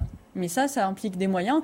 Euh, il me semble qu'il y avait le cas sur une, jeune fille qui a été poignardée euh, il y a quelque temps, euh, qui, elle, était à deux doigts de pouvoir partir sur justement un programme qui, était, qui avait pour vocation de pouvoir lui permettre de faire autre chose pendant plusieurs mois, d'être loin de, ces, de ce cadre-là, de ce cadre social, pour pouvoir peut-être retrouver d'autres repères, retrouver d'autres codes et être capable, après, de profiter de cette opportunité pour s'émanciper. Et ça, c'est important. Concernant aussi les 10 000 opérations qu'il annonce euh, Gérald Darmanin, c'est pas la première fois qu'il fait des week-ends coup de poing sur les rodéos urbains. Vous, l'expert en sécurité, est-ce que vous vous dites ce genre d'opération, ça peut être utile ou attention, coup de com' Moi, je pense que ça peut être utile. Mmh. Avoir un ministre de l'Intérieur sans faire euh, aucune politique, euh, vous le savez, j'en fais jamais, qui soit très volontaire et qui soit dans l'affichage assez musclé, assez offensif, moi, ça ne me déplaît pas qu'on fasse des contrôles, ça peut être préventif et au final, on fera quand même quelques interprétations. En tout état de cause, pour compléter ce qui a été dit, à l'évidence, il faut qu'il y ait un binôme dans ce pays qui fonctionne mm. bien, mm. c'est le binôme police-justice. Euh, moi, j'ai toujours respecté la justice, c'est un métier difficile qui manque de moyens. Les gens croulent sur les dossiers. Il importe que ces gens aient des moyens et qu'on aille à la fin de la chaîne pénale, c'est-à-dire sur l'exécution des peines. Le sentiment d'impunité crée la récidive. C'est une catastrophe. C'est la certitude de la peine, dit-on souvent. Tout à fait. Il faut absolument que euh, sur cette thématique, euh, on, prenne la réalité en face, on ose dire les choses et on appuie sur l'accélérateur. C'est primordial. Je voudrais qu'on euh, écoute aussi, on est retourné à Pontoise aujourd'hui avec Pierre-François Altermat qui est allé à la rencontre des habitants quelques jours donc après ce drame. Écoutez ce que lui ont dit les habitants de Pontoise. Ces jeunes qui font du, du rodéo cross, là, euh, on sait très bien que ce sont 99% de motos volées. Hein, et c'est sans casque, sans permis, sans licence, sans assurance, sans quoi que ce soit. Bon, hum, voilà, c'est eux euh, à qui on doit faire la chasse. Il faudrait rentrer dans les quartiers, mais ils ne rentrent pas. On fait semblant quand il y a un drame, et puis, euh, après ça s'arrête là. Le dimanche, j'ai déjà vu qu'il y a des qu'il y a des enfants qui courent avant les, parents et euh, des motos qui passent. Donc euh, je pense qu'il faut serrer un petit peu. On le voit aussi, hein, et on dit beaucoup sur notre antenne, ces habitants qui vivent aussi au contact de ces délinquants sont évidemment les premiers touchés par, par ces drames, comme il y a pu avoir à Pontoise. On fait une pause pendant quelques instants et on se retrouve sur CNews. On va notamment parler du budget. Quasiment 19h30 sur CNews. On continue de débattre de l'actualité avec mes invités, mais d'abord le point sur l'information avec Isabelle Piboulot. Le gouvernement en lutte contre les rodéos urbains, 10 000 opérations de contrôle au mois d'août sur l'ensemble du pays, c'est l'objectif fixé par Gérald Darmanin. Le ministre de l'Intérieur souhaite que les forces de l'ordre intensifient leurs efforts. Sur les deux derniers mois, près de 8 000 opérations ont été menées permettant d'interpeller 1200 personnes et de saisir près de 700 engins. C'est une hausse inédite de 11,4%. Les crédits alloués dans le budget 2023 à l'éducation, au travail et aux solidarités vont augmenter de 12 milliards et demi d'euros. D'après le ministre des Comptes publics, l'éducation nationale bénéficiera d'une hausse historique de ses crédits avec plus de 3,6 milliards d'euros. La France fait face à une sécheresse historique et la FNSEA alerte sur une possible pénurie de lait dans les mois à venir. Les animaux ne sont pas nourris dans les prés mais grâce au fourrage prévu pour l'hiver. Conséquence, les agriculteurs s'inquiètent de ne pas avoir assez de provisions pour leurs bêtes, ce qui aurait des répercussions sur la production de lait. Les précisions donc sur le budget, elles ont été faites ce matin dans le journal Les Échos par Gabriel Attal, le ministre des Comptes publics. Il présente les premiers arbitrages. Évidemment, il va falloir que tout ça passe à l'Assemblée. Ensuite, les précisions avec Marie Conan. Dans cet entretien, Gabriel Attal nous en dit plus sur les priorités du gouvernement pour 2023. Il y aura trois blocs prioritaires correspondant aux trois moteurs essentiels du quinquennat, euh, la formation et l'emploi, le pôle régalien et euh, la transition écologique. Les crédits du premier bloc concernent l'éducation, le travail et les solidarités. Vous le disiez, Olivier, forte progression pour ces trois ministères de 12,5 milliards d'euros, soit une hausse inédite de 11,4%. Dans le détail, plus de la moitié ira à l'emploi, 6,7 milliards d'euros, pour notamment financer la montée en puissance de l'apprentissage.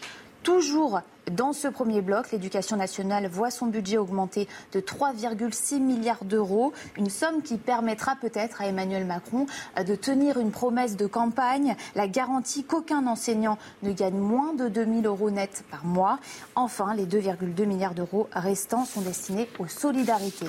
Concernant les deux autres blocs euh, euh, prioritaires du quinquennat, même si l'augmentation du budget est moins importante, ils ne sont pas en reste. Plus 6,1 milliards d'euros pour le bloc régalien qui inclut les ministères de la Défense, de l'Intérieur, de la Justice et des Affaires étrangères, plus 3,3 milliards d'euros pour le bloc environnement qui inclut les ministères de la Transition environnementale, de la cohésion des territoires et de l'agriculture. Marion Pariset sur la philosophie, j'ai envie de dire, de ce budget, emploi, éducation, défense. Ce sont trois bonnes priorités?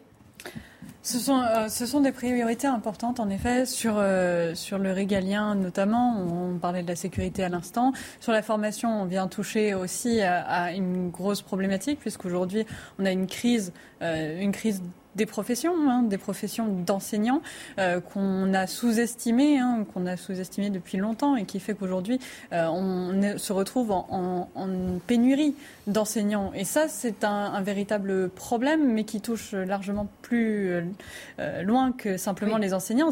On a quasiment aujourd'hui une crise de la fonction publique. et c'est important d'en parler parce que aujourd'hui, si on veut pouvoir financer un budget qui est important, qui prévoit des hausses de budget justement sur un certain nombre de thématiques, il faut se poser de la question aussi du financement. Mmh. Et le financement, euh, on l'a eu, la promesse euh, d'Elisabeth Borne et d'Emmanuel Macron derrière, c'était de ne pas augmenter la dette, d'essayer de la réduire en dessous des 3%, de pouvoir aussi ne pas lever d'impôts supplémentaires, ne pas créer d'impôts supplémentaires. Et donc le financement, le financement doit se faire par une restructuration des moyens de l'État et de l'administration, de pouvoir être capable de rééquilibrer euh, là où est attribué l'argent pour qu'on aille sur effectivement l'action de l'État et plus simplement sur l'administration.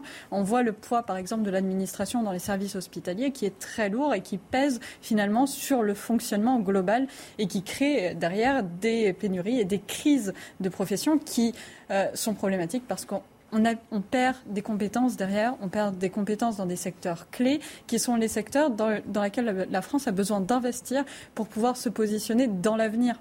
Donc si on, lâche sur ce point-là, c'était, on lâche surtout. Et les promesses d'ailleurs dont vous parliez sont rappelées par Gabriel Attal euh, dans son interview euh, aux échos. Raphaël Steinville, le budget à l'Assemblée nationale, quand on voit comment ça se passe sur des textes comme le pouvoir d'achat, on se dit le gouvernement ne va pas s'ennuyer parce que faire voter son budget, c'est quand même un texte important. Et pour une certaine partie de l'opposition, c'est toujours gênant. On a tendance à dire que quand on vote un budget, c'est qu'on appartient à la majorité, même si c'est pas aussi simple. Mais oui, oui, effectivement, ça, va être un enjeu pour euh, le gouvernement et, euh, on s'attend euh, à la rentrée au mois d'octobre lorsqu'ils seront amenés à discuter de ce texte. Des, discussions animées. Après, ce, budget tel qu'il a été présenté partiellement par Gabriel Attal, il est quand même assez conforme euh, aux, promesses euh, d'Emmanuel Macron, euh, notamment sur, euh, l'éducation. Ça a été rappelé, 3,6 milliards euh, d'euros supplémentaires pour l'éducation nationale. Ça, vient confirmer cette, promesse de, pouvoir mieux rémunérer les, les enseignants. idem sur, les, sur, le, sur le régalien. Euh, je pense notamment, parce qu'on a beaucoup parlé des questions de, police, mais le, budget de, de l'armée euh, qui a été finalement euh, consacré et fidèlement pour le coup aux, promesses initiales d'Emmanuel Macron, mais depuis, depuis 2017 pour le coup. Donc il y a, y a une, certaine cohérence par rapport aux promesses. Après, euh, il faut aussi s'interroger, puisqu'il nous a présenté les trois grandes priorités, quels, seront les, grands sacrifiés mm. euh, de, ce budget Parce que bien évidemment, pour que euh, cela soit à l'équilibre, que cela respecte les engagements qui, ont été pris à la fois de ne pas créer plus de dettes ni de lever d'impôts supplémentaires, il va bien pouvoir falloir faire des coupes quelque part. Dans les blocs euh, qui ont été présentés euh, par Gabriel Attal, il y a ce premier bloc où il met dedans éducation, travail et solidarité, progression de 12,5 milliards d'euros, soit une hausse inédite de 11,4%. Est-ce que Marion Pariset, en fonction de la politique que veut mettre en place le gouvernement, on peut comprendre la logique de lier éducation, travail et solidarité, tout ça dans le même bloc de budget? Peut la comprendre euh, dans le sens où dans, l'éducation, on a souvent une part qui est liée plus à la formation professionnelle mmh. et qui du coup euh, crée euh, ce, pendant qui fait le lien entre l'éducation au sens de l'enseignement supérieur, au sens de l'éducation nationale et, l'intégration, l'insertion professionnelle qui est aussi un pan qu'on a, même si c'est renforcé, longtemps délaissé. Mmh. On n'a pas une tradition aujourd'hui, une tradition française, on a une tradition très académique, on aime bien les grandes écoles, on aime bien les beaux diplômes mais on a du mal à valoriser les, métiers euh, manuels, les métiers euh, techniques, où aujourd'hui on a du travail et on a des besoins. Donc on a, on a d'autant plus intérêt à pouvoir orienter et mettre des moyens sur, euh, sur ces, sur ces domaines-là pour pouvoir permettre aussi de, de développer des, qualités qui sont, et des compétences qui sont reconnues en France, mais qui sont aussi appréciées à l'international et qui sont capables de permettre de garder des savoir-faire et des avantages comparatifs en France, dans, un monde où on est, vraiment en compétition, euh, où on voit très bien euh, quel jeu ça peut jouer sur euh, le rôle que ça joue, par exemple, sur l'attractivité aux États-Unis, hein, de la capacité à pouvoir avoir du travail dans des métiers techniques qui sont valorisés. si on ne refait pas ce genre d'effort en France, on risque de passer à côté du train, de louper le train, de louper le coche et de finir à devoir finalement se reposer sur l'extérieur, sur un certain nombre de de, compétences, et notamment dans le domaine industriel. Raval Saint-Ville. Oui, moi je, trouve intéressant, et en même temps ça me dérange, cette espèce de, de, confusion, cet ensemble euh, qui a été créé euh, euh, avec l'éducation, l'emploi, la formation parce que ça traduit finalement une conception euh, de l'éducation euh, très euh, utilitariste mmh. et finalement leur travail, donc. exactement alors même que l'éducation ou l'instruction devrait en fait on, on pressent déjà les les, sacrifices qui seront faits ou les coups. À quoi, à, quoi bon euh, faire du latin, du grec mm. euh, Il y a un certain nombre de, matières euh, qui seront mm. encore davantage délaissées parce que sur le marché de l'emploi, elles sont totalement inutiles, alors même qu'elles participent des humanités et de la construction de tout un chacun. Je voudrais qu'on s'arrête un moment sur le, budget justice, le budget donc de la justice qui va bénéficier d'une nouvelle hausse de 8% après deux années d'augmentation de même montant.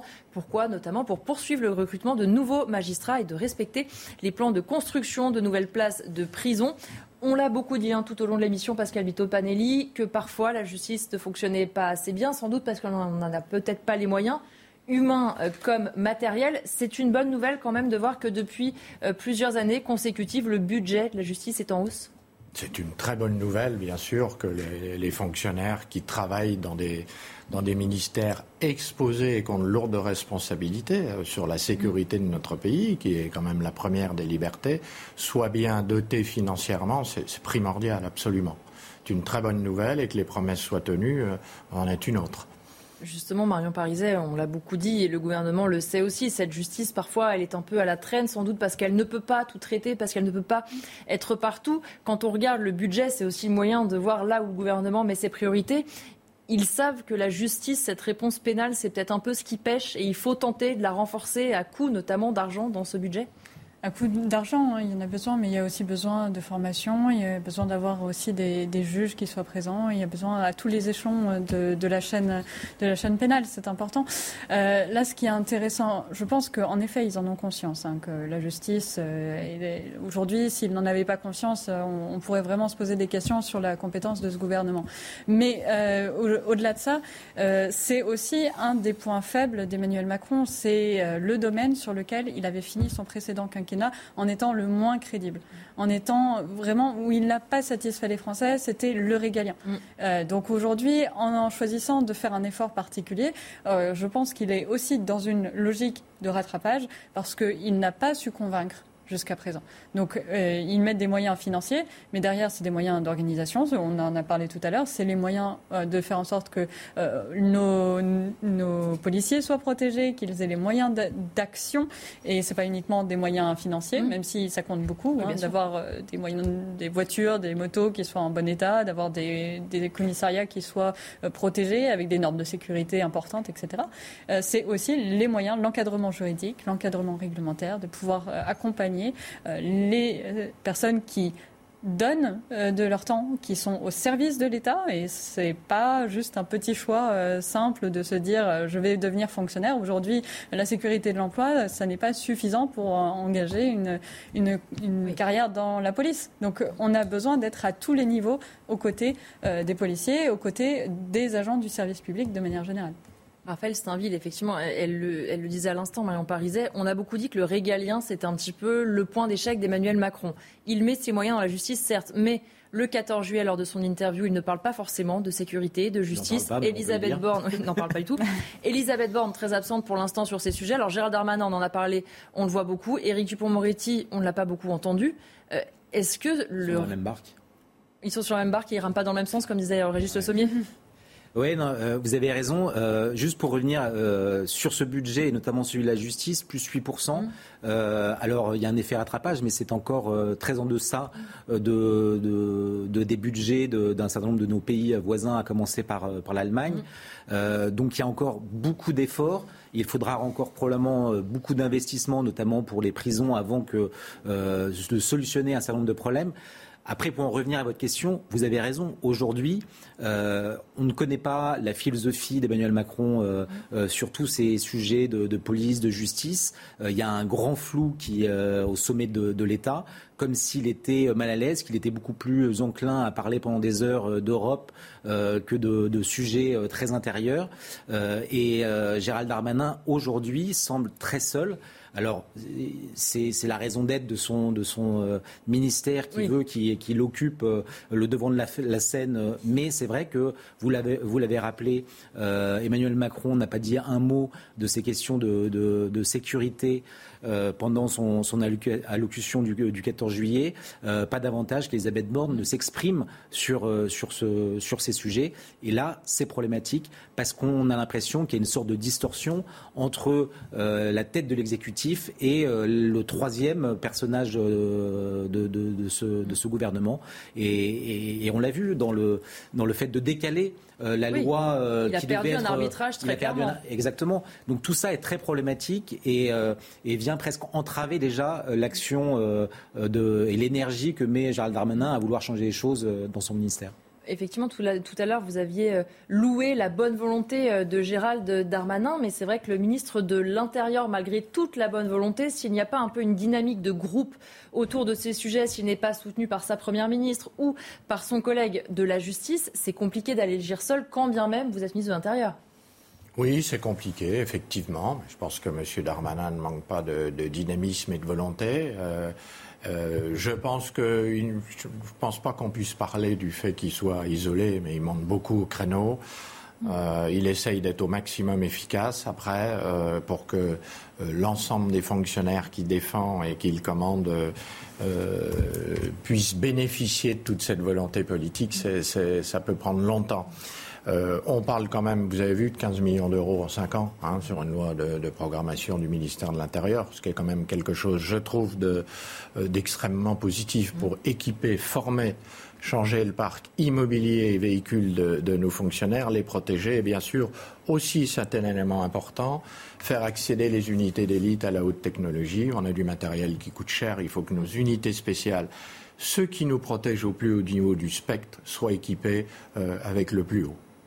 On va parler maintenant du budget de l'éducation. On le disait tout à l'heure avec Marie Conan, elle bénéficie donc d'une hausse historique, plus 3,6 milliards de ses crédits. L'engagement donc du président de la République sur la poursuite de la hausse des salaires sera tenu et aucun enseignant normalement n'entrera dans la carrière à moins de 2000 euros euh, net. C'est une Première réponse forte, on le disait tout à l'heure, Marion Pariset, tout un tas de métiers dans la fonction publique doivent être revalorisés. Si on veut davantage euh, d'enseignants, il faut à un moment donné que ça passe aussi par l'argent et par la rémunération.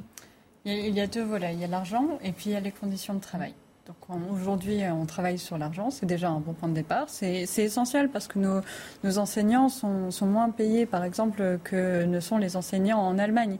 Et ça crée des difficultés parce qu'en effet, à partir de là, euh, pourquoi choisir la voie des concours, euh, qui est une voie difficile, hein, malgré tout, qui demande des études, etc., si on peut être mieux payé plus rapidement euh, en prenant un contrat dans une boîte qui fait de l'aide aux devoirs ou, ou mmh. d'autres fonctions de ce, de ce type. Donc, on a vraiment besoin d'agir sur ce, sur ce domaine-là, mais on a aussi besoin d'agir plus largement sur les conditions de travail. Et les conditions de travail, euh, c'est-à-dire la façon dont sont, dont sont euh, déployés euh, les professeurs, mmh. puisqu'ils peuvent être attribués à des, des, établissements qui sont parfois loin de là où ils sont, d'où ils sont originaires, ce qui certes, un intérêt parce que ça permet aussi, euh, historiquement, c'est dans l'esprit de, ce corps professoral, mais c'est aujourd'hui peut-être parfois quand même. Voilà, ça peut freiner, ça peut freiner un certain nombre de personnes, et euh, c'est pas forcément adapté euh, quand on sait qu'après il faut euh, parfois 6 ans, 8 ans, 10 ans avant de pouvoir effectivement avoir la main sur le choix et sur la direction dans laquelle on va. Donc si on a en plus un mauvais salaire à côté, alors là on n'a plus envie de faire d'efforts et on, et on peut les comprendre, on peut les comprendre. Mais il y a également derrière aussi toute la question du retour de l'autorité mm. euh, dans les classes. Parce que euh, au final, euh, on se retrouve quand on est professeur, quand on est jeune professeur d'autant plus, dans des classes qui sont compliquées, qui ont 30, 35 élèves, et malheureusement, souvent, ils arrivent en bout de chaîne, ils arrivent mm. déjà à des, à des âges où c'est très compliqué de venir rétablir le respect de l'autorité. Et là, c'est bien plus tôt qu'il faut s'y prendre. Donc il y a aussi des efforts en termes de méthodologie, parce que malheureusement, on recrute des fois des professeurs qui peuvent être très bons, très compétents dans un domaine, mais être professeur, c'est pas juste connaître euh, des choses, c'est pas juste aussi l'humain. Hein, c'est aussi de la pédagogie, c'est des méthodes, c'est de savoir s'imposer, de savoir gérer un groupe, de savoir gérer des personnes, des humains en face de soi. Des... Et ça, mine de rien, il faut pouvoir être capable de former lorsque euh, les personnes ne le sont pas déjà à travers leur formation, de pouvoir les accompagner et leur donner les clés euh, au-delà de simplement euh, les compétences techniques et les programmes à apprendre et à faire apprendre. Raphaël Steinville, d'abord justement sur, sur ce qu'a dit Marion Pariset juste à l'instant. Alors d'abord, moi je souscris absolument à ce qui vient d'être dit. Après, il y a une, au-delà des questions budgétaires, il y a effectivement une question qui est de savoir si euh, l'éducation euh, attire encore des vocations. Mm. Et aujourd'hui, la grande question, et quand bien même euh, Papendiaï nous a assuré qu'il y aurait un professeur derrière chaque bureau euh, à la rentrée, je pense que cette question est loin d'être réglée. alors on peut toujours mieux payer les enseignants, mais faute de pouvoir les recruter, faute de pouvoir les former, aujourd'hui, on se tourne vers des personnes qui n'ont pas du tout les capacités pour enseigner, qui seront vacataires, qui seront moins et donc, finalement, au-delà des chiffres, on assiste malgré tout parce que euh, euh, l'éducation euh, nationale est dans une telle crise, à une paupérisation toujours plus grande de, cette grande et belle institution. Et ça, je trouve que c'est terrible. Alors, bien évidemment que c'est encourageant et c'est nécessaire qu'un effort budgétaire soit, soit consenti pour l'éducation nationale. Je pense que malgré tout, ce sera encore insuffisant et parce que les, problèmes sont tels qu'aujourd'hui, cette, cette, ce, mammouth, comme disait euh, Claude Allègre, euh, au-delà d'être réformé, a besoin de faire encore rêver et de, de, produire des, des vocations. Je voudrais qu'on écoute la réaction de Jean-Rémy Girard, président national du SNAL, que justement sur ce budget de l'éducation nationale. On sait très bien qu'un budget, que ce soit l'éducation nationale ou ailleurs, c'est quelque chose d'assez compliqué. Euh, on sait très bien aussi qu'il y a euh, autre chose, hein, que cette augmentation qui est historique, euh, c'est l'inflation, qui explique probablement en grande partie hein, ces annonces. Donc nous, on attend, j'allais dire posément, de voir très exactement quelles seront les différentes cases de ce budget et ce qu'il y aura dedans. on remarquera au passage, hein, simplement en termes d'annonces, que nous, moi en tous les cas, j'ai pas très très bien compris le fait d'avoir regroupé dans une sorte de grande annonce le travail, l'éducation nationale et les solidarités pour dire regardez ça fait 12 euh, milliards. À l'arrivée, on voit que l'éducation nationale, ça fait, euh, ça fait nettement moins que ça. Euh, donc, une fois encore, il va falloir attendre de savoir exactement ce qui va se passer avec ce budget et comment il va être réparti, et éventuellement s'il y a des contreparties à une éventuelle augmentation de la rémunération. On sent euh, Marion Parisé, certes, ce syndicaliste le dit quand même, c'est mieux que rien, et ça je pense que tout le monde le reconnaîtra, mais qui a encore beaucoup d'incertitudes, et notamment sur la façon dont Gabriel Attal a présenté ses chiffres. Du coup, il y a un gros bloc on a un peu du mal à s'y retrouver. On peut plus facilement jouer au jeu des vases communicants. Oui, bah, c'est toujours, euh, c'est souvent le cas quand on a des annonces comme ça. Mm. On attend toujours de voir effectivement derrière euh, où seront attribuées effectivement les, les, lignes budgétaires au final. Et ça, ça va ça va jouer beaucoup parce qu'en effet, malheureusement, euh, l'éducation nationale manque de moyens euh, pour financer, pour payer les, professeurs, mais aussi à plein d'autres niveaux, simplement pour pouvoir avoir les moyens d'encadrer, d'avoir euh, des, simplement des capacités à tous les niveaux qui fonctionnent bien, pour avoir des lycées qui fonctionnent bien. Et ça, ça va dépendre plus largement de euh, rentrer dans les détails, de savoir exactement combien va au travail, combien va à la formation. Euh, on va rentrer dans des petits calculs et il faudra, je pense, et tout le monde sera extrêmement attentif, à mon avis, sur la répartition effective de ces, de ces budgets-là. Et surtout, il faudra voir, après passage à l'Assemblée nationale, à quoi ressemble ce budget. Parce qu'on rappelle que pour l'instant, ce sont les bonnes intentions euh, du gouvernement. Il va falloir ensuite négocier avec le Rassemblement national ou avec euh, la NUS. Pour terminer euh, rapidement, Pascal Bitopanini, c'est vrai qu'on entend dans ce budget aussi une volonté, et on dit que le travail paye davantage, de revaloriser. Il y a beaucoup de métiers où, au-delà de l'argent, comme vous le disiez, il y a aussi cette crise d'autorité. C'est vrai pour les médecins, c'est vrai pour les pompiers, c'est vrai pour les forces de l'ordre. Des métiers qu'on respectait il y a encore pas si longtemps que ça. Et aujourd'hui, quand on s'engage, quand on est un jeune qui s'engage, il faut aussi qu'on prenne en compte ce changement de philosophie autour de la vision de ces métiers. Complètement, c'est difficile de susciter des vocations, mais en même temps, ça ne l'est pas parce que euh, quand on va vers un métier d'engagement, vers un métier un peu de sacerdoce, quand mm. on sait à l'avance qu'on va avoir un métier difficile mais qu'on va aimer, euh, on va jusqu'au bout des choses. Ce qu'il faut, bien sûr, vous avez raison, c'est protéger ces gens et essayer de leur donner euh, toutes les armes pour non seulement qu'ils réussissent bien et pour l'enseignement national, qu'ils transmettent au mieux. Euh, c'est la grande noblesse de ce métier, la transmission et la pédagogie. Merci à tous les trois d'avoir été mes invités. Merci à Raphaël Steinville, Marion Pariset et Pascal Bito Panelli. Dans un instant, vous retrouvez Elliot Deval avec ses invités dans l'heure des pros.